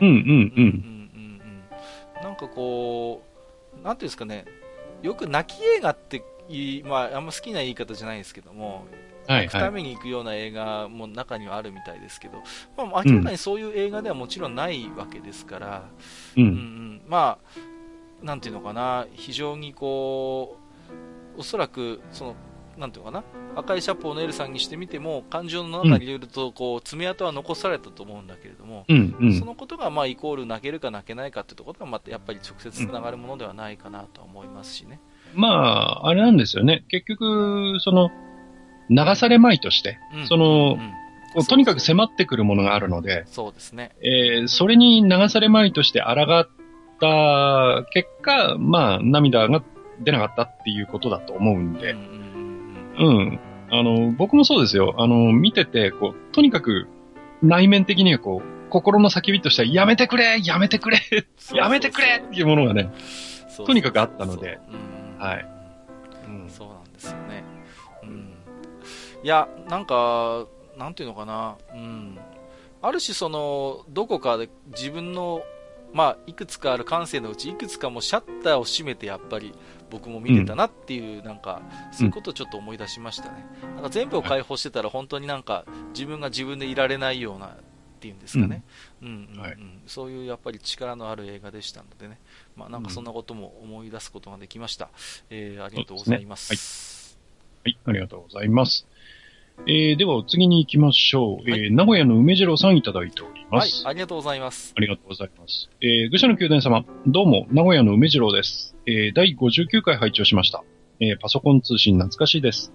えー、自分は約20年前にニフティサーブを始めました。うんえー、ヘビーユーザーではありませんでしたが、主に MIDI フォーラムで MIDI 音源をダウンロードしていますし、ダウンロードをしていました。えー、上手な音源、もう少し頑張ってほしい音源、いろいろありました。えー、メールも送信ではなく、相手の ID 宛てにメッセージをアップロードだった記憶が。えー、当時のパソコンといえば、えー、増設メモリーはマザーボードと相性がある。うん、えー、外付けハードディスクが1ギガで5万円だった。えー、周辺機器の接続はスカジで、えー、次、つなぎ替えるとき、いちいち電源を切ってた。はいはいはい。えー、CDR もドライブとの相性があり、書き込みは半分失敗。懐かしいです。懐かしいですね。えー、話がそれましたが、ニフティサーブ、ね、何かでメールアドレスを書くときは、at nifty.nejp と書きます。うん、at nifty.com ではなく、at nifty.nejp。えー、古くからのニフティユーザーですよ。そうそうそうというおっさんのしょぼいこだわりです。わかります。えー、つい長くなってすみません。えー、それでは、愚者、愚者の宮殿2017に幸あれ。名古屋の梅次郎でした。といただきました。ありがとうございます。はい、ありがとうございます。そうそうそう。うんうん、nifty.com じゃなくて ne.jp ではなんかすごいよくわかりますね。はいはいはい。そうですね。そうそうそうそう。うん、ん、なんかやっぱりね、うん、うん、なんか今ですこそ、アットニフティってなんかこう、一プロバイダーみたいな扱いっていうかね、やっぱそういう認識の方も多いと思うんですけど、うん、いいくつもあるプロバイダーのうちの一つっていうね。やっぱね、はい、特別な存在だったんですよね、やっぱこのニフティっていうのがね。あとやっぱり、なんですか、CDR もね、本当にドライブとの相性っていうのもそうだし、書き込みがよく失敗するんですよね。そうですね、うん、安いさ、海外製のやつなんかだともう全然ダメで、こう、うん、いや僕もね、ここぞという、これは残しとくってやつはね、やっぱりあの、太陽誘電っていう会社があったんですよね。ザッツですね。そうそうそうそうそうそう、はい、ザッツブランドのね、太陽誘電ですよね。あれがすごい信頼度が高くて、ちょっと高かったんですけど、うん、これぞっていうやつはもう僕は太陽誘電の CDR 使ってましたね。僕は TDK でしたね。あ、そうそう、TDK も信頼度高かったんですよ。はい、そうそうそうそうそう。なんかね、今あんまりそうやってメディアを吟味するってこともちょっとなくなってきましたけれどもね。あの、バーンプルーフっていう機能のついたドライブが出てきてからは、そうそうそう、あの、あのキャッシュで持ってるやつ、ね、の失敗がね、うん、うん、うん。そうそう焼きの失敗がガクッと減ったんで。うん、そうだ、うん、なんだっけ、オンザフライとかって言うんだっけ？なんかそのまんま書き始めるやつを。はいはいはい、オンザフライですね。そうそうそうそう。なんかね、うん、そういう横文字もどんどん埋もれていくんでしょうね。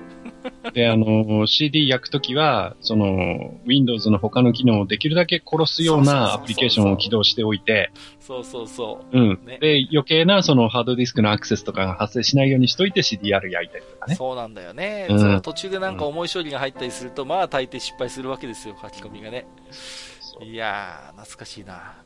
ね、大事なデータはね、2倍速で焼くとかね。そうそうそう、高速だとね、リスクが大きいからって言ってね。そうそう低速でね、ね焼きもきしながら、まあでも、ちょっとこっちの方が信頼度が高いからって言ってね。うん、丁寧に焼いたりとかしましたね。懐かしいですね。はい、はい。ありがとうございます。また懐かしいお話聞かせていただければと思います。はい。梅次郎、梅さんありがとうございました。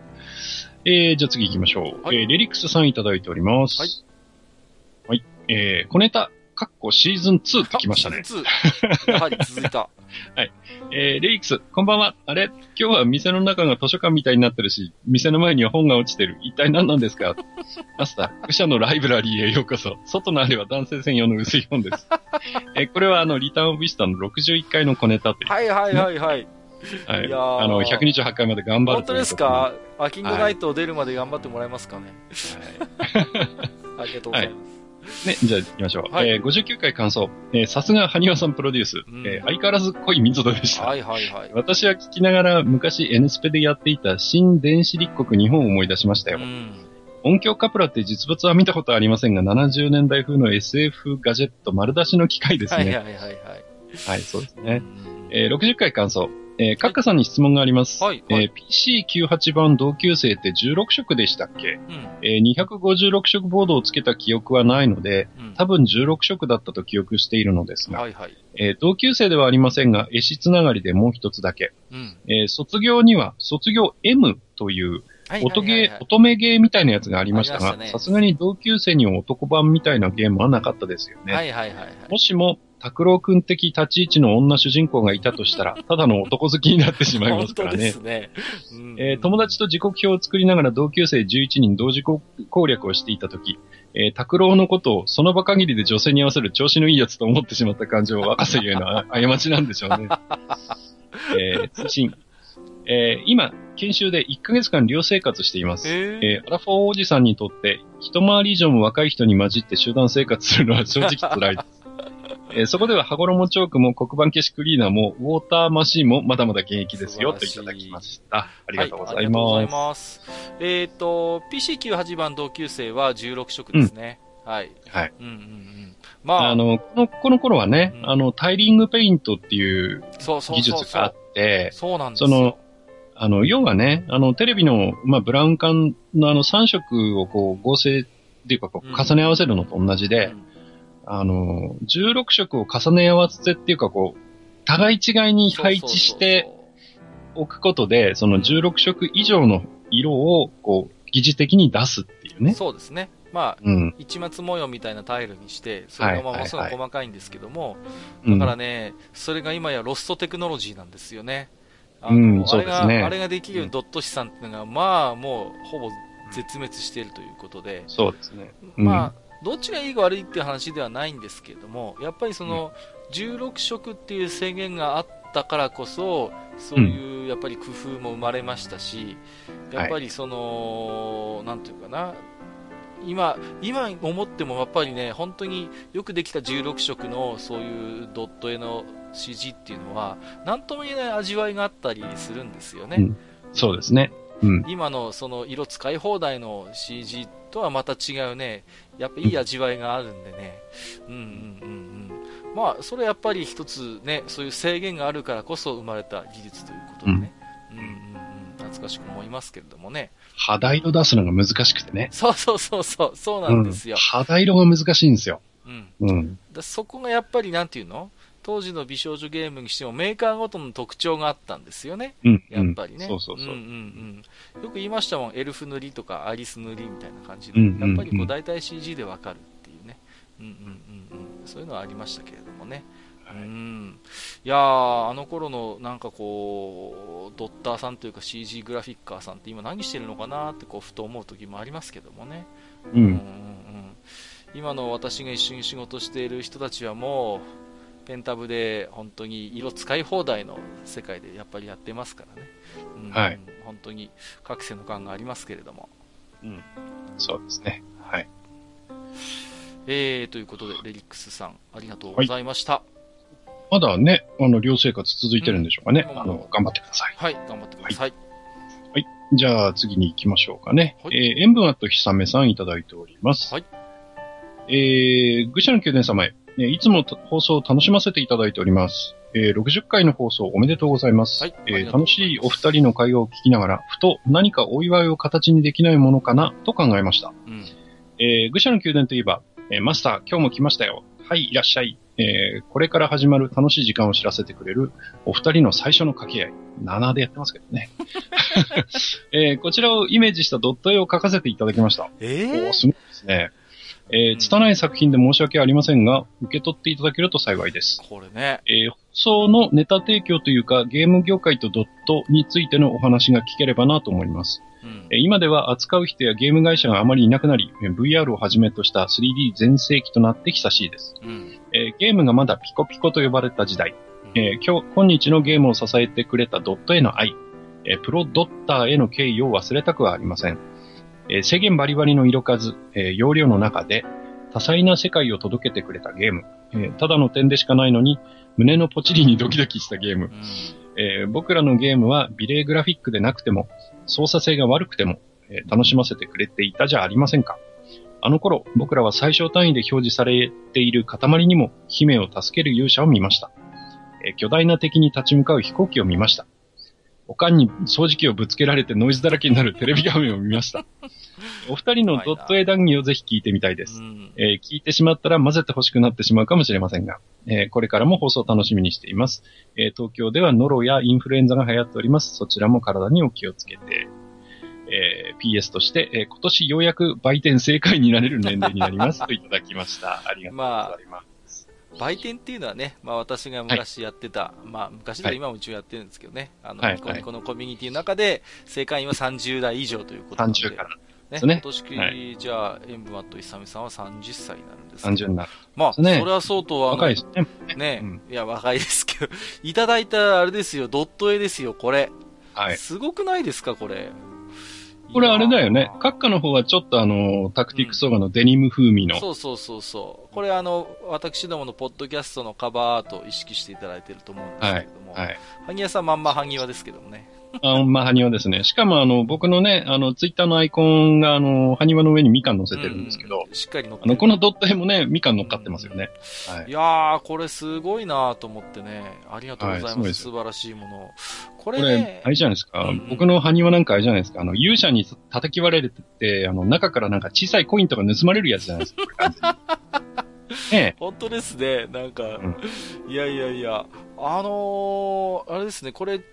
まあ、多分、うん、あの、咎められることはないと思うので、ちょっとブログの方でもぜひね、はい、紹介させていただいて、ね、皆さんに見ていただきたいと思います。はい。はい、本当にこう、ドット絵の愚者の宮殿ということで、非常になんかこう、忠実にと言いますか、イメージ通りの感じで作っていただいたので、いや本当に私ども喜んでおります。これは。はい。ありがとうございます。ね、本当にね、嬉しいです、これ、ね、いや本当ありがたいです。ええまあ、ね、図らずもね、デリックスさんのお話をちょっとつながると言いますか、ね、うん、ドットのね、話ということでね。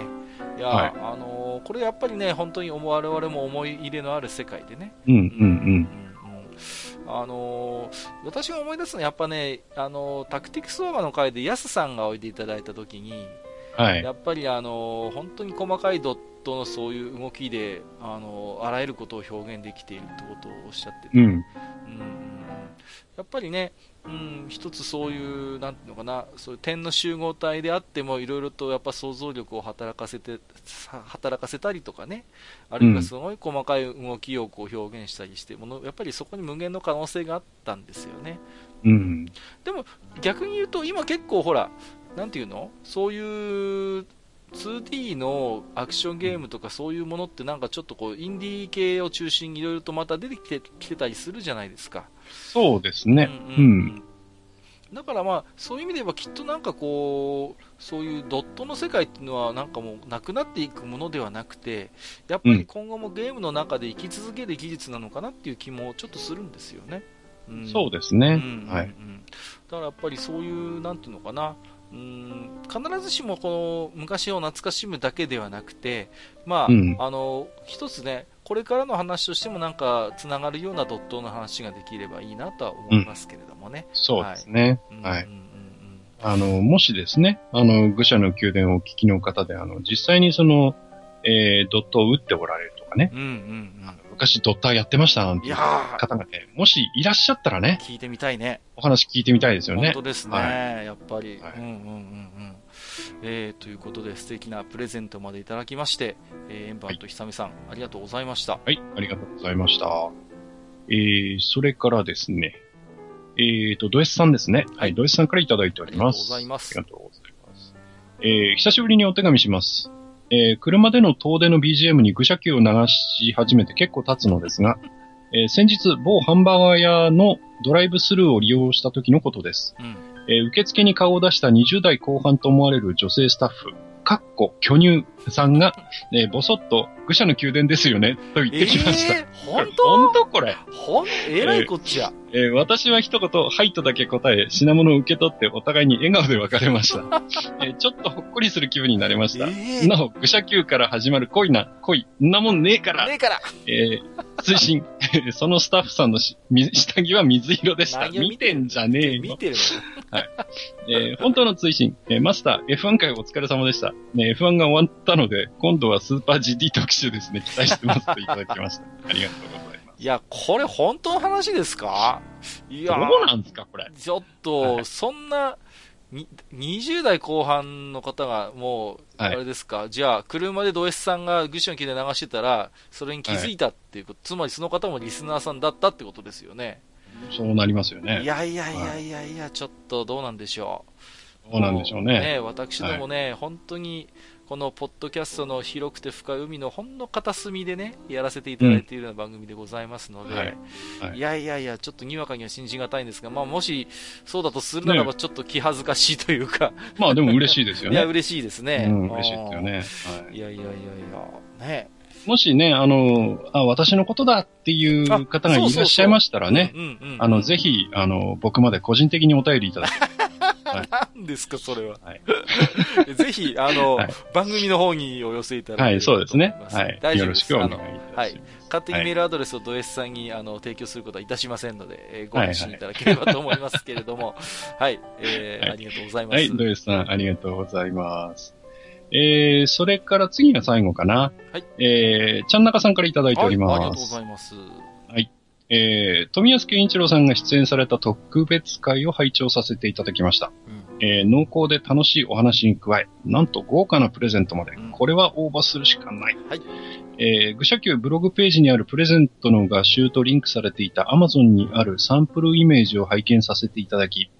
ズビビビビーと感性を刺激されてしまいました。えー、ソルバルに乗って、いつまでも浮遊したくなるようなあの広大な世界、素敵だな。えー、私も時々画集や写真集をランダムに購入するのですが、えー、カッカさんもおっしゃられていました、えー、本の所有欲、本当にわかります。持っているだけで幸せ。えー、今回プレゼント対象にされている作品も所有欲を大いにくすぐられています。うん、欲しいな欲しいな 欲しいなね、えー、手前のことでお恥ずかしいのですね。私も仕事柄ちょっとしたイラストやロゴをイラストレーターで描くことがあります。そうなんですね。えー、うん、そうみたいですね。うんえー、富谷さんの話を聞かせていただき、書くということへの心構えが少し変わったように思っています。良い方向へと書いてますね。うん、えー、次回も楽しみにしていますといただきました。はい。ありがとうございます。ありがとうございます。はい。そうですね。うんうんやっぱりね、あのー、本の所有欲っていうのはやっぱ僕はあると思ってますし、うん、まあ、だから、なんていうのかな、でもそういうのをやっぱり意識されて、実は本もデザインしてましたって聞いたときに、いややっぱりな、なるほどなという思いもありましたね。うん、そうですね。やっぱね、こう手に入れて、手元に置いてることの喜びっていうのがある本っていいよね。いいんですやっぱそういうのって、うん、とても素敵な本の出会いだと思いますし、はい、やっぱ、うん、それだけね、その、プロダクトする側もその本を出すことに対して、やっぱり特別な思いがあるからこそね、そういうやっぱ所有欲を満たしてくれるような想定にしてくれていると思いますので、やっぱり我々としてもそういう思いのこもった本を、やっぱりあの、お金を払って、あの、所有しておくっていうことはね、うん、まあ、こういう言い方すると非常にエンドユーザーレベルでは不遜な言い方なんですけども、やっぱその方を応援しているということには確実になっているわけですからね。そうですね。うん。うん、ですからね、まあその論理でいくと、ちゃんなかさんもぜひ買っていただいてですね、サイン企画に応募していただきたいということで。うん、そうですね。まあ、あのー、まあね、前回聞いていただくと当然、あのー、理解していただけるとは思うんですが、まあ、あのー富谷さんのね、はい、今回、あの、ご紹介させていただいた本を、あの、買っていただいた方の中からですね、うん、えー、我々の、えー、ブログの方に応募していただいた方を、はいうん、えー、まあ、その中から10名を選んでね、はい。はい。あの、富谷さんに、えー、サインをしていただくそうなんですよ。はい。で、えー、まあ、片道のね、はい。えー、送料はなんと、陰影さんの方で出していただける。ということでね。いやー、はい、本当にこんな機会もうないですよ。うん、はい。まあ、ぜひね、あのどうなんですか、各か、あの、まあ、ここまでの応募の状況というのは。来てますよ、来てますよ。うん、はい、はい。ちょっと何人とまでは言えませんけれども、はい、何名かの方から早速、熱い感想とともにですね、いただいておりますので、はい、はいはい、あのー、大変嬉しく思っております。皆さんね、そうですね。あの、この画集や富安さんに対するね、熱い思いをぶつけていただいて、ぜひサインが欲しいということでね、メッセージすでに、そうですね。え、届き始めておりますので、はい、まあ、あの、締め切りがね、2月末でございますので、うん、まだまだ、今から画集を買って感想とともにお申し込みいただいても十分間に合うかと思いますので。間に合うはずですね。はい。はい、えー、よろしくお願いいたします、ということで。はい。はい、ちゃんなかさんどうもありがとうございました。はい、ありがとうございました。はい、えー、それではここからはですね、えー、うん、ツイッターリプライ、あるいはハッシュタグ愚者の宮殿でつぶやかれた、えー、お便りをいくつかご紹介をさせていただきます。もちろん、すべてご名同士はさせていただいておりますので、よろしくお願いいたします。はい、はい、えーと、まず、千秀さんいただいております。ありがとうございます。うん、えー、パソコン通信時代に愚者級があったらと思うとゾッとするということで、これはね、無理無理。まあ、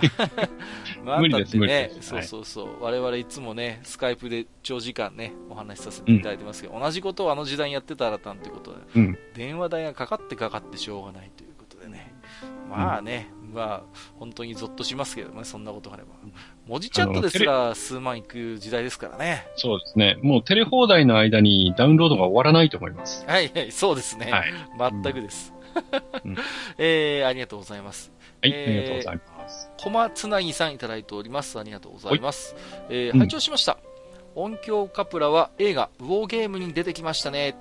えー、信号を音で伝えるというのは、今ではファックスのピーガー音でかろうじて若い人に分かってもらえるかといったところでしょうか、ということでね。はい。そうですね。うすねうん。僕ね、昔、なんだっけな、世界びっくり人間大賞とかなんか、昔そういうのあったじゃないですか、テレビで。はいはいはい、あありましたね。自分の声で電話をかけられる人っていうのが出てきて、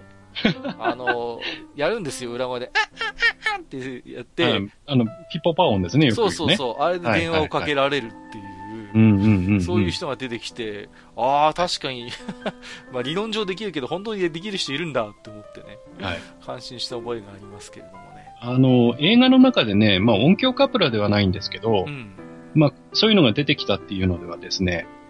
えっ、ー、と、ターミネーターの3かな？はい。あの、女性型ターミネーターが出てくる。はいはいはい。ありました、やつなんですけど、あれの確か序盤の方で、うん、その女性型ターミネーターがね、あの、自分の口からそのピーガーっていう音を出して、あの、通信をつなぐっていうシーンがね、確かあったはずです。はい、はい。なんかありましたね、確かに。はい。そうそうそう。え、なんでそこでモデムなのっていうね、変な突っ込みを入れた記憶がありますね。妙にそこだけローテクっていうね。そうそうそうそう。すごいですよね、そう考えると。はい、えー、小松内さん、ありがとうございます。はい、ありがとうございました。えっ、ー、と、ライポンさんいただいております。はいはい。画像付きでつぶやいていただいておりますよ。えー、うん、愚者の宮殿の影響で買ってしまいました。まだプレイはしてません。うん、ということで、これはあの、はい、プレイステーション版のタクティクスオーバーですね。ありがとうございます。はい、グッドショッピング。うん、ね。ま まさにね、えー、はい、ぜひ遊ばれてね、あの、感想などまた教えていただければ、私も大変喜びますので。そうですね。はい、えー、はい。なんか攻略で詰まったら質問してください。はい。そのままね、松野さんに流したりなんかしてね、こんな人が来てるんですけど、つって。はい。えー、ということで、引き続き続報お待ちしております。ありがとうございます。はい、はい、ありがとうございます。はい、えー、黒柳小鉄さんいただいております。えー、下級生をサタンでやった程度だから、お二人は皆さんのお話を聞いて楽しもうということでね、ありがとうございます。はい、黒柳小鉄さんは同級生シリーズはサターン版の下級生のみをやっていたということなんです。ね。うん。うんうんうん、まあ、あのー、結構ね、サターン版もでもすごいクオリティが高くて、あのーはい、下級生に限らずね、同級生もそうでしたけれどもね、うん、うんうん。うんはい、あのー、少し、もしまだサターンをお持ちでしたらね、ぜひ同級生の方も今からでも遊んでいただければなと思いますけれどもね。うん、はい。ございました。手に入るんですかねうん、手に入りますよ。さほどプレミアムついてなかったかと思います。なるほど。うんうんうんうん、はい。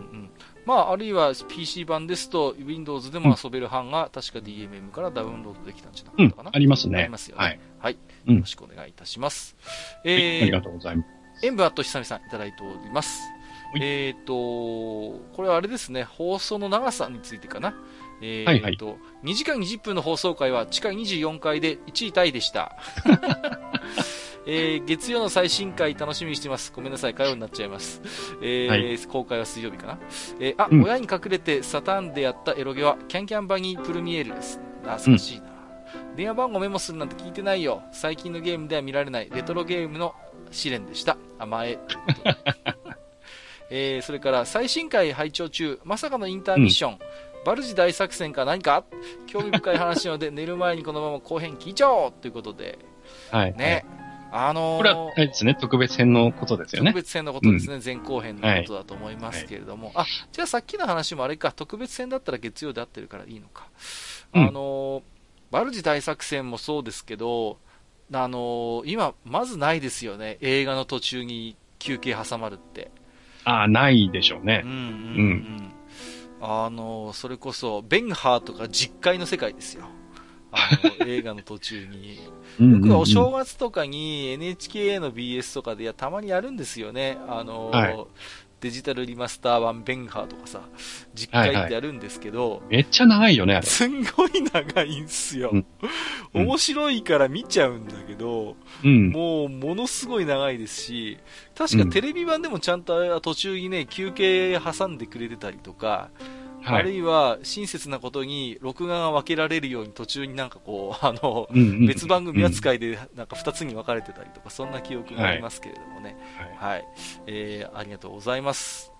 はい、ありがとうございます。えー、ポコタンさんいただいてます。ありがとうございます。えー、赤チンの話題からイソジンのことを思い出しました。えー、2016年から今までイソジンって呼ばれてたあれは明治うがい薬に名前が変わりました、うん、CM での読み名も変わってものすごい違和感ということでね、うん、そうそうそうそう、はい、ね。えっ、ー、となんだ権利関係の話なんですかね。確かね、うん、うん、今は明治で作ってる、まあ、あのおなじみのうがい薬ですけどね。はいはい、うん。なんかカバ君が使えるか使えないかって、ね、ちょっと一悶着あったなっていう記憶がちょっとありそうなんですか。うんうん、ありましたけどもね。そうそうそうそう。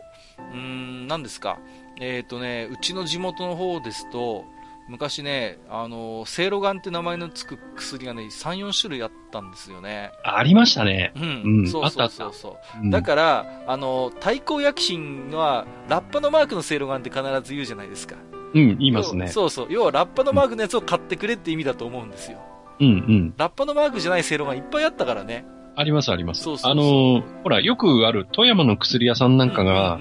あの、置き薬で置いてくせいろがんが、結構ラッパじゃないんだよね。そうそうそうそう。うん、うちの昔、あれですよ、家にあったせいろがんは天狗のマークでしたからね。天狗のマークのせいろがんですよ。うん、確か、だから、そういうのも結構あったりするんですよね。うん、うんうんうんうんなんかちょっと思い出しましたけれどもね。はい、えー、リスナーさんでね、えー、っと、ラッパ以外の、えー、正論眼だったよって方いらっしゃったら、ちょっと、マークと一緒に教えてください。多分いくつか種類あると思いますよ。ありそうですね。うちは、はい、えっ、ー、と、天狗でした。はい。はい、えー、ポコタンさんありがとうございました。はい、ありがとうございます。えー、やすさんいただいております。ありがとうございます。えー、いつの日か愚者級さんには、私はこれで性に目覚めました。少年誌のエッジ漫画特集をやってほしいのよね。私の世代だと、やるっきゃナイトとかパラダイス学園あたりかなっていうことでね。ありがとうございます。なるほどね。うんうんうん。いやー、これはちょっと一回やってみたいですね。私も興味のあるところで。うん、なんでしょうね。はい、うーん、なんだろう、王透明人間とか入ってくるのかな。ああ、入るでしょうね。ねあと、うん、ハートキャッチ泉ちゃんとかですか？あの辺になるんですか？マイッチングマチコ先生ですか？マチコ先生、ああ、世代によってはね、はい、いけないルナ先生とかね、あの辺ですよね。うんうん、あとはね、ちょっと古くなりますけど、トイレット博士とかね。ありましたね。うん。はい。あとは、本当にキューティーハニーとかさ。はいはい。まあ、まさにセクシー系。うん、まあ、そんなこと言ったら、はい、だってね、いくらでも出てきますよ。うん、けっこう仮面とか。まあね、出てきますよね。そうそうそうそうそう。うん、まあ、うん、結構、なんて言うんですかね。必ずしもセクシー寄りじゃなくても、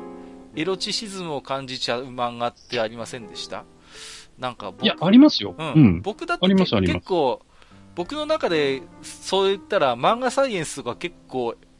あれですもん。それはね、言う人多いと思う。そうそう。でしょ？うん。漫画サイエンスって別に何にも、うん、あのー、ほら、そういうエッチな描写ないけど、うんうんうん、でも女の子がすごい可愛くて、そうそうそうそうなんかね、もぞもぞするっていう。どことなく色気があるんだよね。そうそう。浅利義人先生の絵ってなんかさ、うん、そうなんだよね。うん、そうそうそう。うんうんうんだから結構いると思いますよ、漫画サイエンスっていう人も。はい、うん、ちょっとマニアックですけど。えー、はい、すいません。ちょっと、あの、はい、これは、えー、ちょっと今後のあの特集の候補として入れておきたいと思います。二、ね、人ともスケベなんでね、あのこういうお題は大好きなんで。はい。はい、せっかくですから、やすさんももう一回来ていただいて。そうですね。うん、はい。そうそう。なんか最近、変態の境界線に非常にご出身のようですので。うん。うん、えー、お待ちしておりますということでありがとうございます。はい、ありがとうございます。えっ、ー、と、青パンさんいただいております。ありがとうございます。はい、えー、卒業をやった気がするが、実写ゲームは覚えないな ということで、あ、青パンさんですら覚えがないですか。ね、そうそうそう。ね。あったんですよね。これも、まあ、あまりね、深くは前回も追求しませんでしたけれどもね。うん。あゆみちゃん物語の実写版をやったことないんですかね。どこなんでしょうね。うん、いろいろ質問投げかけちゃったりなんかして。えー、はい、青パンさん、ありがとうございます。はい、ありがとうございます。えー、青ひげこうさんいただいてますよ。えー、6次回更新お疲れ様です。TRPG の下りは冗談半分でしたが、交換色だったので調子に乗って用意してた音声用サンプルシートをペタリ。えー、準備の楽なフリーのシステムで体験会みたいなものもやってみませんか？興味のある方や苦情のある方は私まで連絡をということで。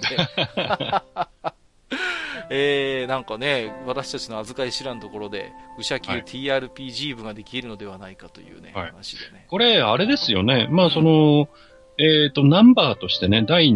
まあ、何十何回っていう形では難しいかもしれませんけど、はい。またあの、前回のね、特別会の時みたいな、例えば、ボーナストラックみたいな形で、はいはいはいはい。やってみるっていう可能性も、まあ、ないことはないですよね。そうですね。うん。うん。まあ、ですから、ちょっとね、そういう形で何か、あの、おまけコンテンツとしてね、そういう様子なんかをちょっとこう、撮ってみるのもあるいは面白いかなという気もしますけれどもね。うん、うん、うん。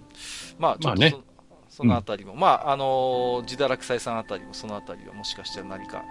考えてるかもしれませんので。まあ、とりあえずマスターを募集しないとね。ああ、そうですね。うん。何がいいかな。うん。自堕落斎さんでもいいんだろうけど、あえて青ひげこうさんにやってもらうとかね。うん。はい。言い出しっぺです、ね、まあ、その辺ね、あのー、こう、やってみたいという方は、ぜひね、はい、あのー、こちらの方に。そうですね。はい。ご連絡いただければ、はい、はい、前向きに検討したいと思います。はい。よろしくお願いします。ということで。えーと、ありがとうございました。うんと、ボドロさんいただいておりますよ。はいはい。えー、エロゲ界がパンチラ漫画界よりスムーズに進行してて笑ってしまうってことで。いや、あのね、でもなんか、あけすけなエロって、まあ今日もいろいろちょっとそういう話を今日少ししましたけども、ヤンキー漫画で。はい。はい、なんか、かえって僕パンチラとかの方が恥ずかしいっていうか、うん、エッチだなって思うところもあるんですよね、正直な話。はいはいはい、うんうんうん。何なんですかね、この、うんと、あんまりこう、エロに関して言うと、うん、なんか必ずしもハードだからそっちの方がよりスケベだっていうものでもないような気がするんですよね。そうですね。さっきのね、あのー、最近ね、あのー、うん、ツイッターなんかでも話題になってるお題なんですけど、あの、はい、童貞を殺す服って、ね、ああ、よく見ますね。はい。はいはいはい。で、あの、最近流行ってるのが、あの、セーターなんだけど背中がベロッと開いてるっていう。はいはいはいはい。服がその童貞を殺す服だとかってやってますけど。ええええ。いや、まあ何人かもね、同じようなつぶやきされてるんですけど、いや、あれは違うだろうっていう話をしてて。うんうんうん、そうそうそうそう。わ、かるわかる。そうそうそうだから、こう、いわゆる、その、まあ、いわゆるその、童貞が殺す、童貞が殺されるっていうことなんだけど、そういう、ね、あまりそっちの方に、その経験のない人もこう、なんかこうピクピクしてしまうようなもの、何かこう、こう、何かこう、書き立てられるものがあるようなものっていうのは、あまりその、直接的なエロというよりは、そうなのもっとこう、チラリズムであったりとか、うん、そうなんです、もしくは全くそのチラリも何もないんだけど、うん、うん、そうそうそうそう。こう、それこそさっきのね、あの、漫画サイエンスの女の子じゃないですけど、うんこう、滲み出る何かがあるとか。そうそうなんですよ。うん。そういう方にね、ねエロティシズムがあったりするんで。必ずしも露出が多いイコール、なんかグッとくるっていうことでもないっていう、ね、うん、ですよね。うん。うん。それは僕もなんかそう思いますけどもね。はい。うん。やっぱりね、パンチラ漫画がちょっと僕がドキドキするのは、本来そういう目的じゃないっていうか、うん、まあもちろんちょっとね、色気っていう部分ではあるんでしょうけれども、まあ、はい、あそういう、それが主目的でない漫画においてそういうことが描かれるっていうことがやっぱ一つね、あるのかなという気もしますけれども。そうですね。はい。はい、えー、ボトロさん、ありがとうございました。はい、ありがとうございます。えっ、ー、と、みたらし団子虫さん、えー、何通かいただいております。えー、はいはい、桜木京子の隠しキャラ的な成り立ちを聞いていると、ポケモンのミュートをシンクロするような、ということで。はい、はい、まあ、桜木京子ってもともとは、まあ、没データと言いますかね。うん、うん、そういうところから出てきたキャラクターでしたからね。確かに。はい、えー、それから、ヒロインキャラ立て問題の藤崎しおりは攻略難易度でうまくキャラ立てできているを受けて、なるほど、その難易度とやらで唯一攻略できず、あの女はお高く止まりやがってと、私は未だに逆恨みするほどの成功例だ金畜生ということで、なるほど。うん、いや、確かに。攻略本とか攻略情報なしでやっぱ藤崎しおりをものにできるってなかなかの難易度ですよ。うん、そうですね。なかなか難しいですよね。そうそうそうそう。うん、うんいやだからね、やっぱり藤崎しおりというのはそういう、まあ本当に、そういう意味ではお高く止まってる女というのは、あながち間違いではないのかなと思いますけども。うん、えー、でもやっぱ魅力的なんですよね。魅力的ではあります。うん、そうなんです。うん、ん、そこが高値の花というところでしょうか。はい。えー、みたらし団子虫さんもう一つ、えっ、ー、と、はいはい、画像付きいただいてますよ。えっ、ー、と、うん、アートはわからぬゆえゲームを語ろう。富安さんもお勧めしたペーパー、ペーパーズプリーズ。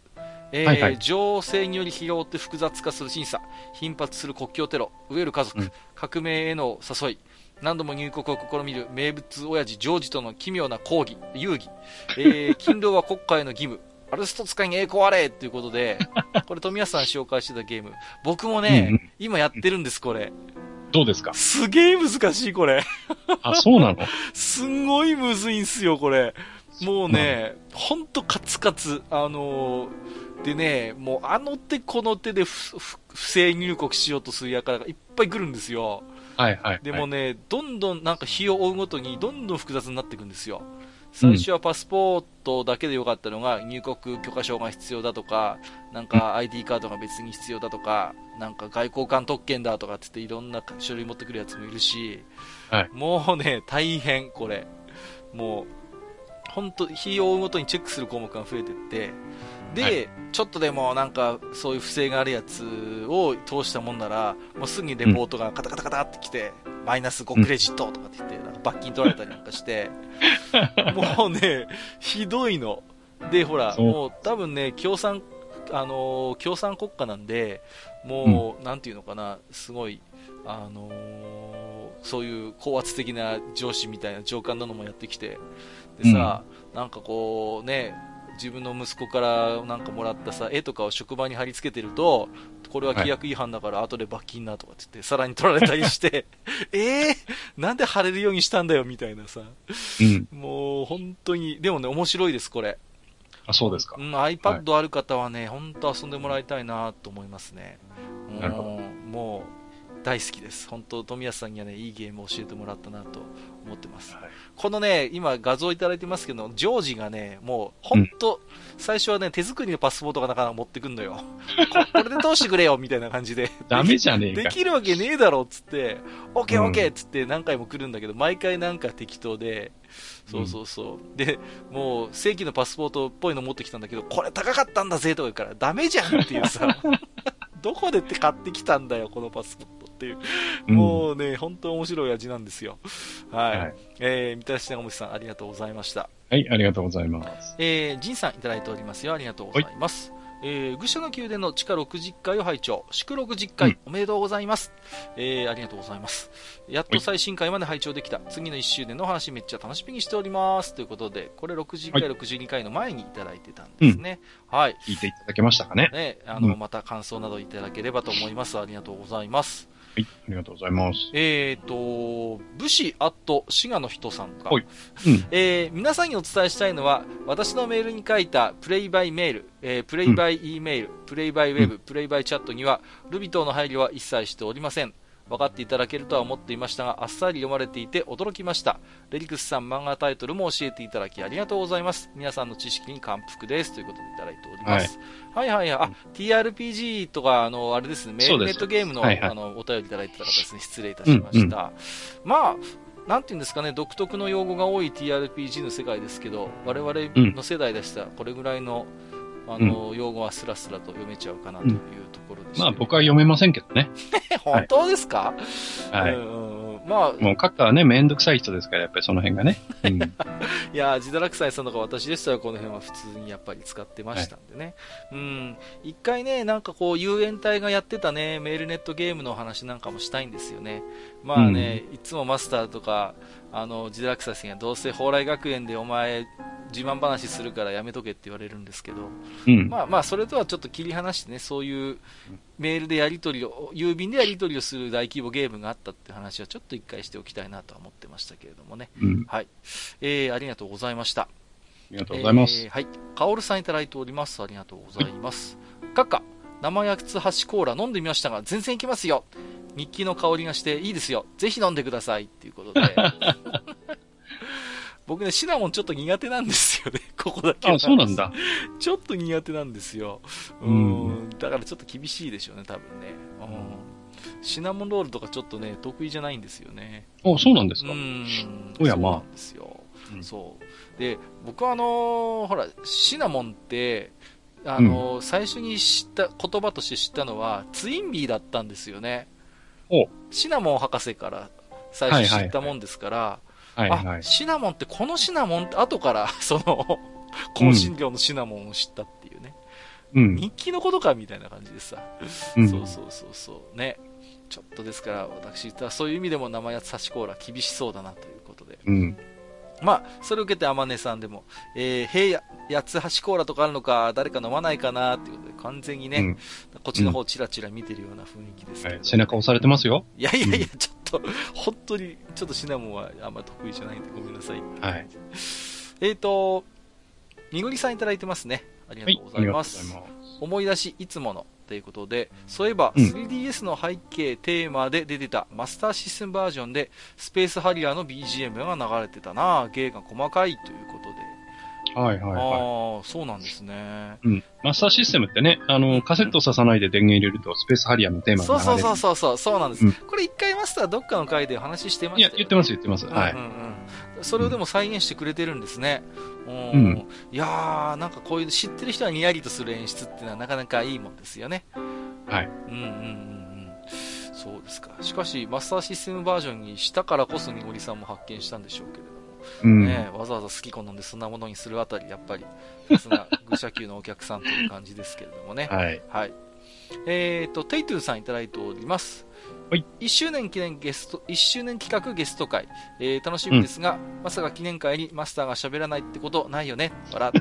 ゲスト会イコールマスターの休憩会、愚者級能で思ってしまうということで、うん、ね、はい、実際は聞いていただいてね、あの、そんなことはなかったかなとは思いますけれどもね。はい。うん、はい、えー、ありがとうございます。いや、いつも喋ってるんですよ。あの、編集でカットされて。そんなことないですよ。はい、ちょっと、やめてくださいよ。なんかそういう、いかにもなんか私が、なんかもうカットしてるかのような、そんなことないですからね。はい。いつも僕はあの、涙で枕を濡らしてますからね。またそういうことを言って。はい、いやいやいや、全然そんなことないです。えー、ありがとうございます。はい、えー、ありがとうございます。ダルニさんいただいております。えー、最新回でもボードゲームの話がということで、補足して、好き者は他にないプレイ感覚が魅力のゲームです。えー、以前にも、カタンやカルカソンヌといったタイトルをさらっと出してたし、えー、こんな感じで自然とボードゲームが話題に上ってくるのはいいことだなぁとしみじみということでいただいております。うん、はい。ありがとうございます。ありがとうございます。ね、結構、うん、ボードゲームは今でも遊ぶ機会はあって、うん。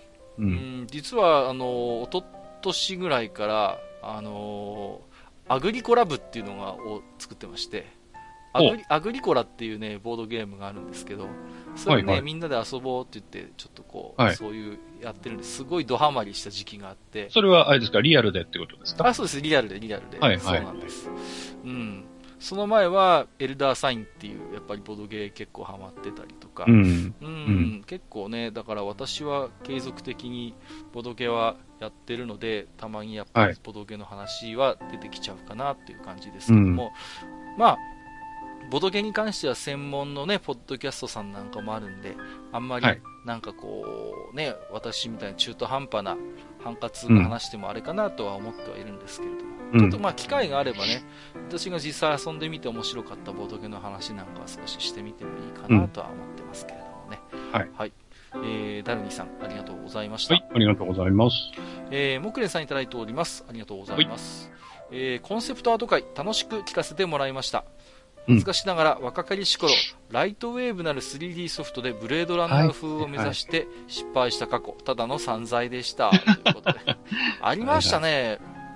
ありましたね、ライトウェーブってね。うん。そうですか。ライブレードランナーね。やっぱね、男の子は一度はあの世界観に憧れるんですよ、やっぱりね。うん。そうそうそうそう。うん。いや、ライトウェーブね、今もあるんですかね、ああいうソフト。そうでしょうね。うん、まあその辺は、うん、ちょっと詳しくはないですよ、うん、私も全然わかりませんけれども。はいうん、いや、なんかね、ブレードランナー風、なるほど。えー、ただの散財。いやいや、そういうのもでもやっぱ経験ですからね。うん、あるある。うん、うん、ありますよ。私もいっぱいあります、そういうのは。えー、っと、那覇さんいただいております。はい、コンセプトアート会拝聴えー、富安さんの絵を拝見して頭をよぎったのは、シャープのパソコン MZ シリーズの雑誌 OMZ の表紙。はいはい、えー、検索するとシドミードのイラストでした。うんうん、えー、緻密に練られた作品はいつまでも頭に残っているものですね。ということでいただいております。はいはいはい、ありがとうございます。まあ、毎回ではないんですけど、うんうんうん、確かにね、OMZ のね、表紙はシドミードの時もあったはずですね。はいはいはい。私もちょっとこれ、うん、見てみて、あ、確かになーっていうところはありましたけれども。うんうん、やっぱりね、シドミードと、まあ、ブレードランナーと、そこからの、やっぱ富安さんってつながりがね、やっぱり出てくるんだなっていう、ね、そうですね、やっぱり、ね、はい。ありますよね。うん。いやでもやっぱり自分でも一度再現してみたいっていうのはなんかわかるんですけどもね、やっぱり。はい。ね、うん、それを、なんていうのかな、うん、プロレベルまでやっぱり持っていける人はすげえなともやっぱ思いますけど、ね、うん、すごいですよね。うん。えー、ありがとうございます。はい、ありがとうございます。えっ、ー、と、とろろさんいただいておりますよ。ありがとうございます。はいはい、えー、愚者の宮殿コンセプトアート会を拝聴。大ボリュームながら聞き入ってしまいました。うん、マスターの質問がナイス。えー、ルーカスフィルムの話題が特に興味深い内容でした。という。せやろ？またそうやって調子乗っちゃうんだから、はい、うちのマスターは。はい、もう、いや、でもね、やっぱり、うん、うん、結構、実はね、あのー、ここだけの話というか、いろいろマスターにはね、あのーはい、突っ込んだ質問なんかもご用意いただきましてね。うん、うんうん。まあ、聞き出せる範囲で聞き出してはいるんですけどもね、はい、えー、実はちょっと危険なトークなんかも途中入ったりなんかしてね、編集してる部分も実はあったりするんですけれども、はい。はい、うんうんうん、でもまあ、あのー、すり合わせをしてね、公開できる範囲で、うん、あの、富安さんね、お許しを得て、今回公開できたんで、まあ、それでもやっぱり貴重だったりね、あの、うん、本当に、あの、ためになるお話いっぱいあったと思いますんでね。いや、本当にね、あの、ザックバランにね、お話いただいてね。そうなんですよ。はい。なかなかね。まあ、本当にね、あのまあ、繰り返しになりますけどね、富安さんには本当感謝しかない。本当ですね。いや、こういう機会をね、はいあの作っていただいた富安さんには本当にもう感謝しかないんですけれども、はい、えー、ね、本当、ルーカスフィールの話題ね、うん、うん、何回も声かけてもらってたってことでね。またそっちに行ってたらまた違う世界もあったんでしょうけれども、はいはい、まあ、おかげさまでこうやって機会を得てね、富安さんとお知り合いになったんで、はい、我々としても、それだけでも本当ね、愚者級やっててよかったなと思うことの一つかなと思います、ね、しかもね、我々あの、こう、恐れ多いことにね、またあの登場していただくことをね、あの、ちょっと狙ってますからね。そうなんです。好きあらばね、ちょっと、はい、あのー、ね、思ってるんですよ。はい、で、やっぱりあのー、なんていうんですかね、例えば思い出の筐体ベスト5とかね、なんかね、そういう企画で一回登場してもらいたいななんて思いますけどもね。はい。はい、えー、お待ちしておりますということで、よろしくお願いします。はい、ありがとうございました。コロロさんもありがとうございます。えー、にごりさんいただいてますよ。再び登場ですね。はいはい、えー、羨ましがるいやいや、役読も仕事のうち。でも自分がもし原画見せられたとしたら、うん、涙と鼻水とよだれを垂らしながら下からもなんか出して喜ぶでしょう。汚いな。これ、あれですか、聖剣伝説の話ですか？聖剣伝説のあの、ね、あれですね、うん、あの、大きな木の、はい、えっ、ー、と、話だと思いますけどもね。うんうん、確か富安さんは原画をね、スクエアエニックスでご覧になったことがあるという当時のスクエアか。はい、うんうんうんうん。ねいやー、やっぱり、前もね、ちょっと絵画の時に話をしましたけど、やっぱり原画とか本物を見る、やっぱりその、体験っていうのは本当に貴重なものですしね。うん、うん、それこそ、うん、やっぱり、怨念っていう言い方を富安さんはしてましたけどもね、はい、そういう怨念がこもったようなやっぱりコンテンツに触れられるというのはね、うん、やっぱりあの幸せな体験ですからね、うん、なんかりおりさんの気持ちもすごいわかりますけれども、はい、えっ、ー、と、ありがとうございます。はい、ありがとうございます。えっ、ー、と、にぎりさんから見てられてますね。はい。はいはい、えー、それこそ、えー、一言、富安さんのゲーセン話期待していいのかしら、わら、ということでね。いやー、我々も期待してるんです。はい。我々も期待したいと思います。はい。そうですね。はい。はい。やっぱね、なんかあのー我々とはやっぱ違う視点の話も聞けるのかなっていうところもちょっと期待はしてるんですよね。うんうん、そういうちょっとね、筐体デザインに関わってた時期もあるってことをちょっとおっしゃってましたし、うん、やっぱそういうね、デザイナーとして、やっぱり、あのー、持ってる視点っていうのは確実にあるでしょうから、はい。うんうんうん。まあ、なんていうのかな、そういう、なんかこう、お話も少しでもね、ゲーセン版集の中で登場したらいいだろうな、素敵だな、とか思ってはいましたけれどもね。そうですね。ねはい。はい、ありがとうございます。はい、えー、最後になりますね。えっ、ー、と、はい、青ひげさんいただいております。えー、ボーナストラックまで聞きました。えー、聞いてもらったんですね、はい。はい。ありがとうございます。私は墓、墓守戦隊、ハギレンジャーみたいなのを想像した。最終決戦でやられた仲間を古墳に埋葬するまでをムービーであれば、クライアントの目論見をほぼクリアできそう。ということで、ありがとうございます。はい、いやいやいやいや。ハニーブラックとかいるんですかね？いるんじゃないでしょうかね、やっぱり。うん、あのー、ね。最終的に古墳に埋葬するっていうのは、でも本来、ハニワはあの副葬品であって、あの そうですね。はい、メインではない。主となるものではないですからね。ね、なんか、でも面白いですね。で、そうやってなんか、例えば、主人、主みたいな人がいて、その人のために戦って、倒れていった仲間が実は、後から副葬品のような形で出てくるみたいな、うん、そういう話でしょうか。なんか面白そうですけどもね。えー、ありがとうございます。はい、ありがとうございます。はい。それからちょっとあのーハッシュタグ愚者の宮殿でいただいてたんでしたかね、うん、あの、電球の写真集ということで、平さんから、はいはいはい、はい、そうそうそう、うん、あの、ツイッターでご紹介いただいてまして、あれは何ですか、はい、ウェブ上でちょっとこう、少し閲覧ができるような、うん、サービス。できましたね。ね、私もちょっと見てみましたけれども。なかなかおしゃれな感じですね、うん、そうそうそう、素敵な仕上がりでね。うん、うん、うんうん私どものツイッターで、愚者の宮殿で検索すれば出てくるんじゃないですかね。ちょっと、ね、出てくるはずですね。はい。ご覧になってない方がいらっしゃれば、ぜひちょっとね、うん、これ以前からお話のあったものですので、はい。裸電気、街にある裸電気をね、そういうなんか写真ということても。なんかね、一緒についてる文章もなかなか、うん、そうそうそうそう、おしゃれでね、うん、うん。なかなかちょっとこう、いいなと、いい雰囲気だなとい。うことでね、はい、楽しませて、はい、我々もマスターも含めて楽しませていただいておりましたので、うん、はい、えー、最後にご紹介をさせていただきます。はい、えー、はい、以上、お便り紹介のコーナーでした。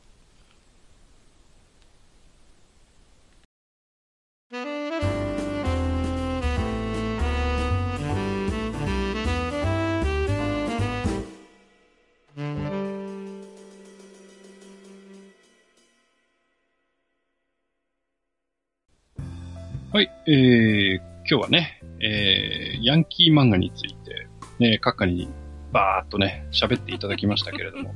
はいはいはい、ね、結構なボリュームになりましたね。うん、本当はね、もうちょっと個々の思い入れのある作品についてはね、ここがこうでああでって話もしたかったんですけど、うん、まあそれは今後のね、愚者道書店でも機会もあるでしょうから、まあちょっと今日は俯瞰的な部分のね、えー、ご紹介、うん、まあそういう少し時代背景とね、えー、合わせて、はい、えー、お話をさせていただきましたけれどもね、はい。えっ、ー、と、何ですか、あのー、今度ね、えっ、ー、と、うん、まあ、早速次回の話をさせていただくんですけれども、はい。えっ、と、あの男が登場ですよ。あの男。はい。えー、自堕落斎さんが、えー、登場でございましてですね。はい、はい、はい、えっ、と、まあ、ちょっともう終わってしまったんですけどもね、昨年非常にあのー、何ですか、えっ、と、視聴率も良くて、あるいはね、はい、ツイッター上でも大変賑わったあの、大河ドラマ、えー、真田丸ですね。はい。真田丸。はい。はい、このあたりのお話をね、ぜひちょっと語りたいことがあるといううんうん、ね、あのぜひ来店しておしゃべりしたいということでしたので、はい、えー、次回はですね、えー、真田丸から振り返る大河ドラマと戦国時代ということでね、はいはい、うん、少しあの愚者級のリスナーさんにもこう楽しめるような内容にしてですねいろいろとお話をしていただけるということなんで、うん、えーはいはい、ちょっと楽しみにしたいなと思ってますけれどもね。はい。えっ、ー、と、そうですね。まあ、あのー多分真田丸の話からどんどんまたあの発展してといいますか少しそういう、うん、まあ、戦国時代を使った大河ドラマの話いろいろ、えー、興味深いところが聞けるのかなと思っております。はい、はい、うんとそれからですね、まああのー、今日お便りの中でもご紹介をさせていただいておりますけどもね、えーはい、前回の61回、62回の、えー、うん、回で、えー、一つ企画が今、えー、継続して、えー、うん、おりまして、えー、富安健一郎さんの、えー、画集サイン企画ということでね、えー、はい、この度富安さんが出された、えー、G アート VA コンセプトアートこちらの画集を買われた愚者級リスナー様を対象にですね、えーと、上限10名様ということで、えー、富安さんの方でサインをしていただける、で、はい、えー、送料を半分持っていただけるというような企画が今、うんうん、えー、募集中でございますのでこちらはね、はい、詳細は愚者の宮殿のブログの方をご覧いただいて、うん、えー、ふるってご応募いただければと思いますので。そうですね。あの、間違っても、陰影さんの方に直接応募しないようにしていただいて。はい。えー、はい、あの、まずは私どもの方に、あのー、応募フォームといいますか、えー、はい、きちんと説明のページ用意させていただいておりますので、はい、えー、こちらの方でまずは、えー、よく読んでいただいて応募していただければと思いますけどもね。ねはい、あのね、うん、ポッドキャストを前回更新して、はい、あのー、その日のうちに1通来ましたからね。おお素晴らしいですね。すごいんですよ。はい。うんうんうん。で、それからも継続して、えー、ポツポツと来ておりますので、うん、まあ、うんうん、ただね、募集自体は2月いっぱいまで、えー、まだまだ時間、はい、余裕ございますので、うん、今からでも61回、62回聞いていただいてですね、あのー、ぜひ合集の方あの購入いただいて、えー、感想などと一緒にお申し込みをしていただければと思いますのでね。はい、はいまあね、本当今後の富安さんのご活躍というのも楽しみですしね、まあ、こうやってご縁ができましたんでね、また何か新たなね、プロジェクトが動くときに、また改めてお話をお伺いするのも楽しいかなという気もしますけれどもね。うんうんうん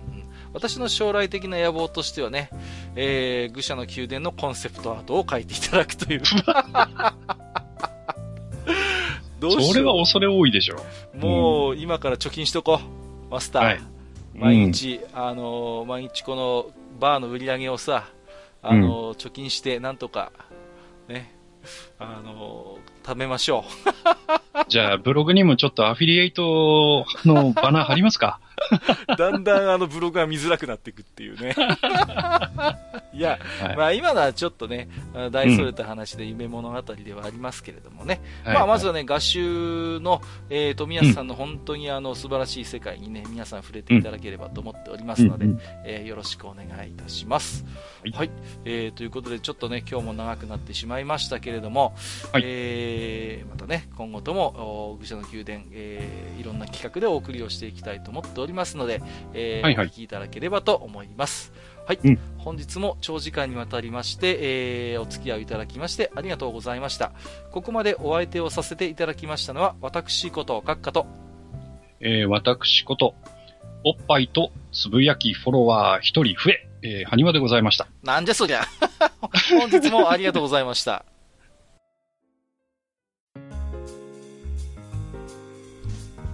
おっさん二人でお送りしているトークラジオ、